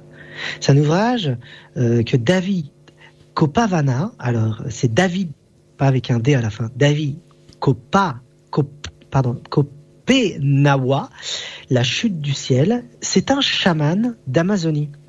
Et il raconte dans cet ouvrage, pour la première fois en langue française, euh, ce qu'est un chaman traditionnel au point de vue euh, du Brésil. Là, on est au Brésil. Et euh, il raconte tous les déboires qu'il a eu avec les Blancs, sachant notre société occidentale moderne, matérialiste, qui ne croit absolument en rien au monde invisible. Et il y a un choc des civilisations dans, son ouvrage. Et l'anthropologue qui a, écrit cet ouvrage-là a décidé d'entrer en contact avec euh, ce chaman-là et d'écrire en duo avec lui. Et à l'intérieur, c'est un, il est assez épais, hein, il est assez épais, mais ça répond à beaucoup de questions qui ont été dites là. Parmi ces questions, c'est pourquoi notre société occidentale est défaillante, pourquoi on a fermé les portes au monde invisible? Pourquoi on a perdu nos repères? Pourquoi on cherche nos repères? Euh, L'esprit n'est pas perdu, c'est nous qui sommes perdus en vérité. Faudrait inverser les choses en disant que oui, l'esprit il est perdu et puis nous on est là. Non, non, c'est nous sommes perdus et l'esprit est toujours là. C'est Mhm. l'inverse qu'il faudrait penser. Tout à fait. Euh, et au point de vue euh, chamanique, que sont les esprits? Selon le Brésil, au Brésil, quelle, est la nature de ces, de ces esprits? Quelle est la nature des rêves? Quelle est la nature de la réalité? Quels sont les mythes qui sous-tendent les peuples du Brésil? Et là, on découvre euh, à foison ce choc des civilisations et deux regards différents sur la réalité. Et je conseillerais à tous les auditeurs de, de lire vraiment ce- cet ouvrage-là, La chute du ciel de David Copé Nawa. David Copé Nawa. Et je terminerai juste par ça. euh, on n'est jamais seul. On pense qu'on est seul, isolé, et on souffre tous à notre échelle. On est, on se sent isolé parce que notre entourage ne résonne pas comme nous, la société ne résonne pas comme nous, et on se sent seul et ça nous fait souffrir. Mais par expérience, on n'est jamais seul. Et je parle pas du point de vue physique, je parle du point de vue invisible. Métaphysique, oui. On pourrait dire, est-ce qu'on pourrait dire qu'on se sent isolé, mais on n'est pas abandonné? Oui, exact. Et c'est très beau ce que tu dis. On se sent seul, mais il suffit d'entrer en contact avec les dimensions invisibles pour découvrir que nous pensions que nous étions seuls. oui, tout à fait. Voilà. Jamais on est abandonné et il y a une collectivité autour de nous, bonne et mauvaise, bien sûr. Tout à hein, fait. Mais on n'est Mhm. jamais seul. C'est- la dualité, on va dire. ça, c'est le, le- le- même le bien et le mal fait partie de la dualité aussi de, euh, voilà, de, de la matière. En tout cas, merci Daniel pour ce- cette conclusion. et ces belles phrases aussi. Et surtout, merci pour ta présence. Je sais pas si tu as encore un dernier truc à rajouter avant de donner la parole à Stéphanie. Euh, bah, j'aimerais juste dire, il suffit d'entrer en résonance avec le monde invisible par des prières, mmh.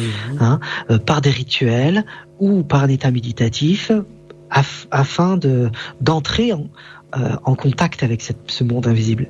C'est c'est pas loin, c'est juste c'est la porte à côté. Voilà ce que j'aimerais dire. Voilà. Et toi, Stéphanie, petit mot de la fin. Oh bah, je confirme ce, qui, ce, que, que Daniel vient de dire. Hein. Vraiment, euh, ouais, la, moi, ce qui marche bien pour moi, c'est les prières de gratitude. Mhm. Tu, peux, définir ce que tu entends par une prière de gratitude pour les auditeurs, hein, surtout. Moi, je sais ce que c'est, mais c'est pour les auditeurs. Oui, mais bien sûr, c'est tout simplement, euh, je, je, je, dans les moments où ça va vraiment pas, mais les moments où ça va aussi, et je, je prends vraiment conscience de, de ce que j'ai, de ce que j'ai dans, sur tous les plans, et je remercie qui, qui que ce soit, quoi que ce soit. Euh, je remercie du fond de mon cœur. Je remercie vraiment du fond de mon cœur pour, euh, pour euh, voilà, pour tout, pour tout. Et généralement, euh, généralement, c'est, c'est, je, je, ressens énormément de, de réponses. Voilà, c'est, c'est de cœur à cœur.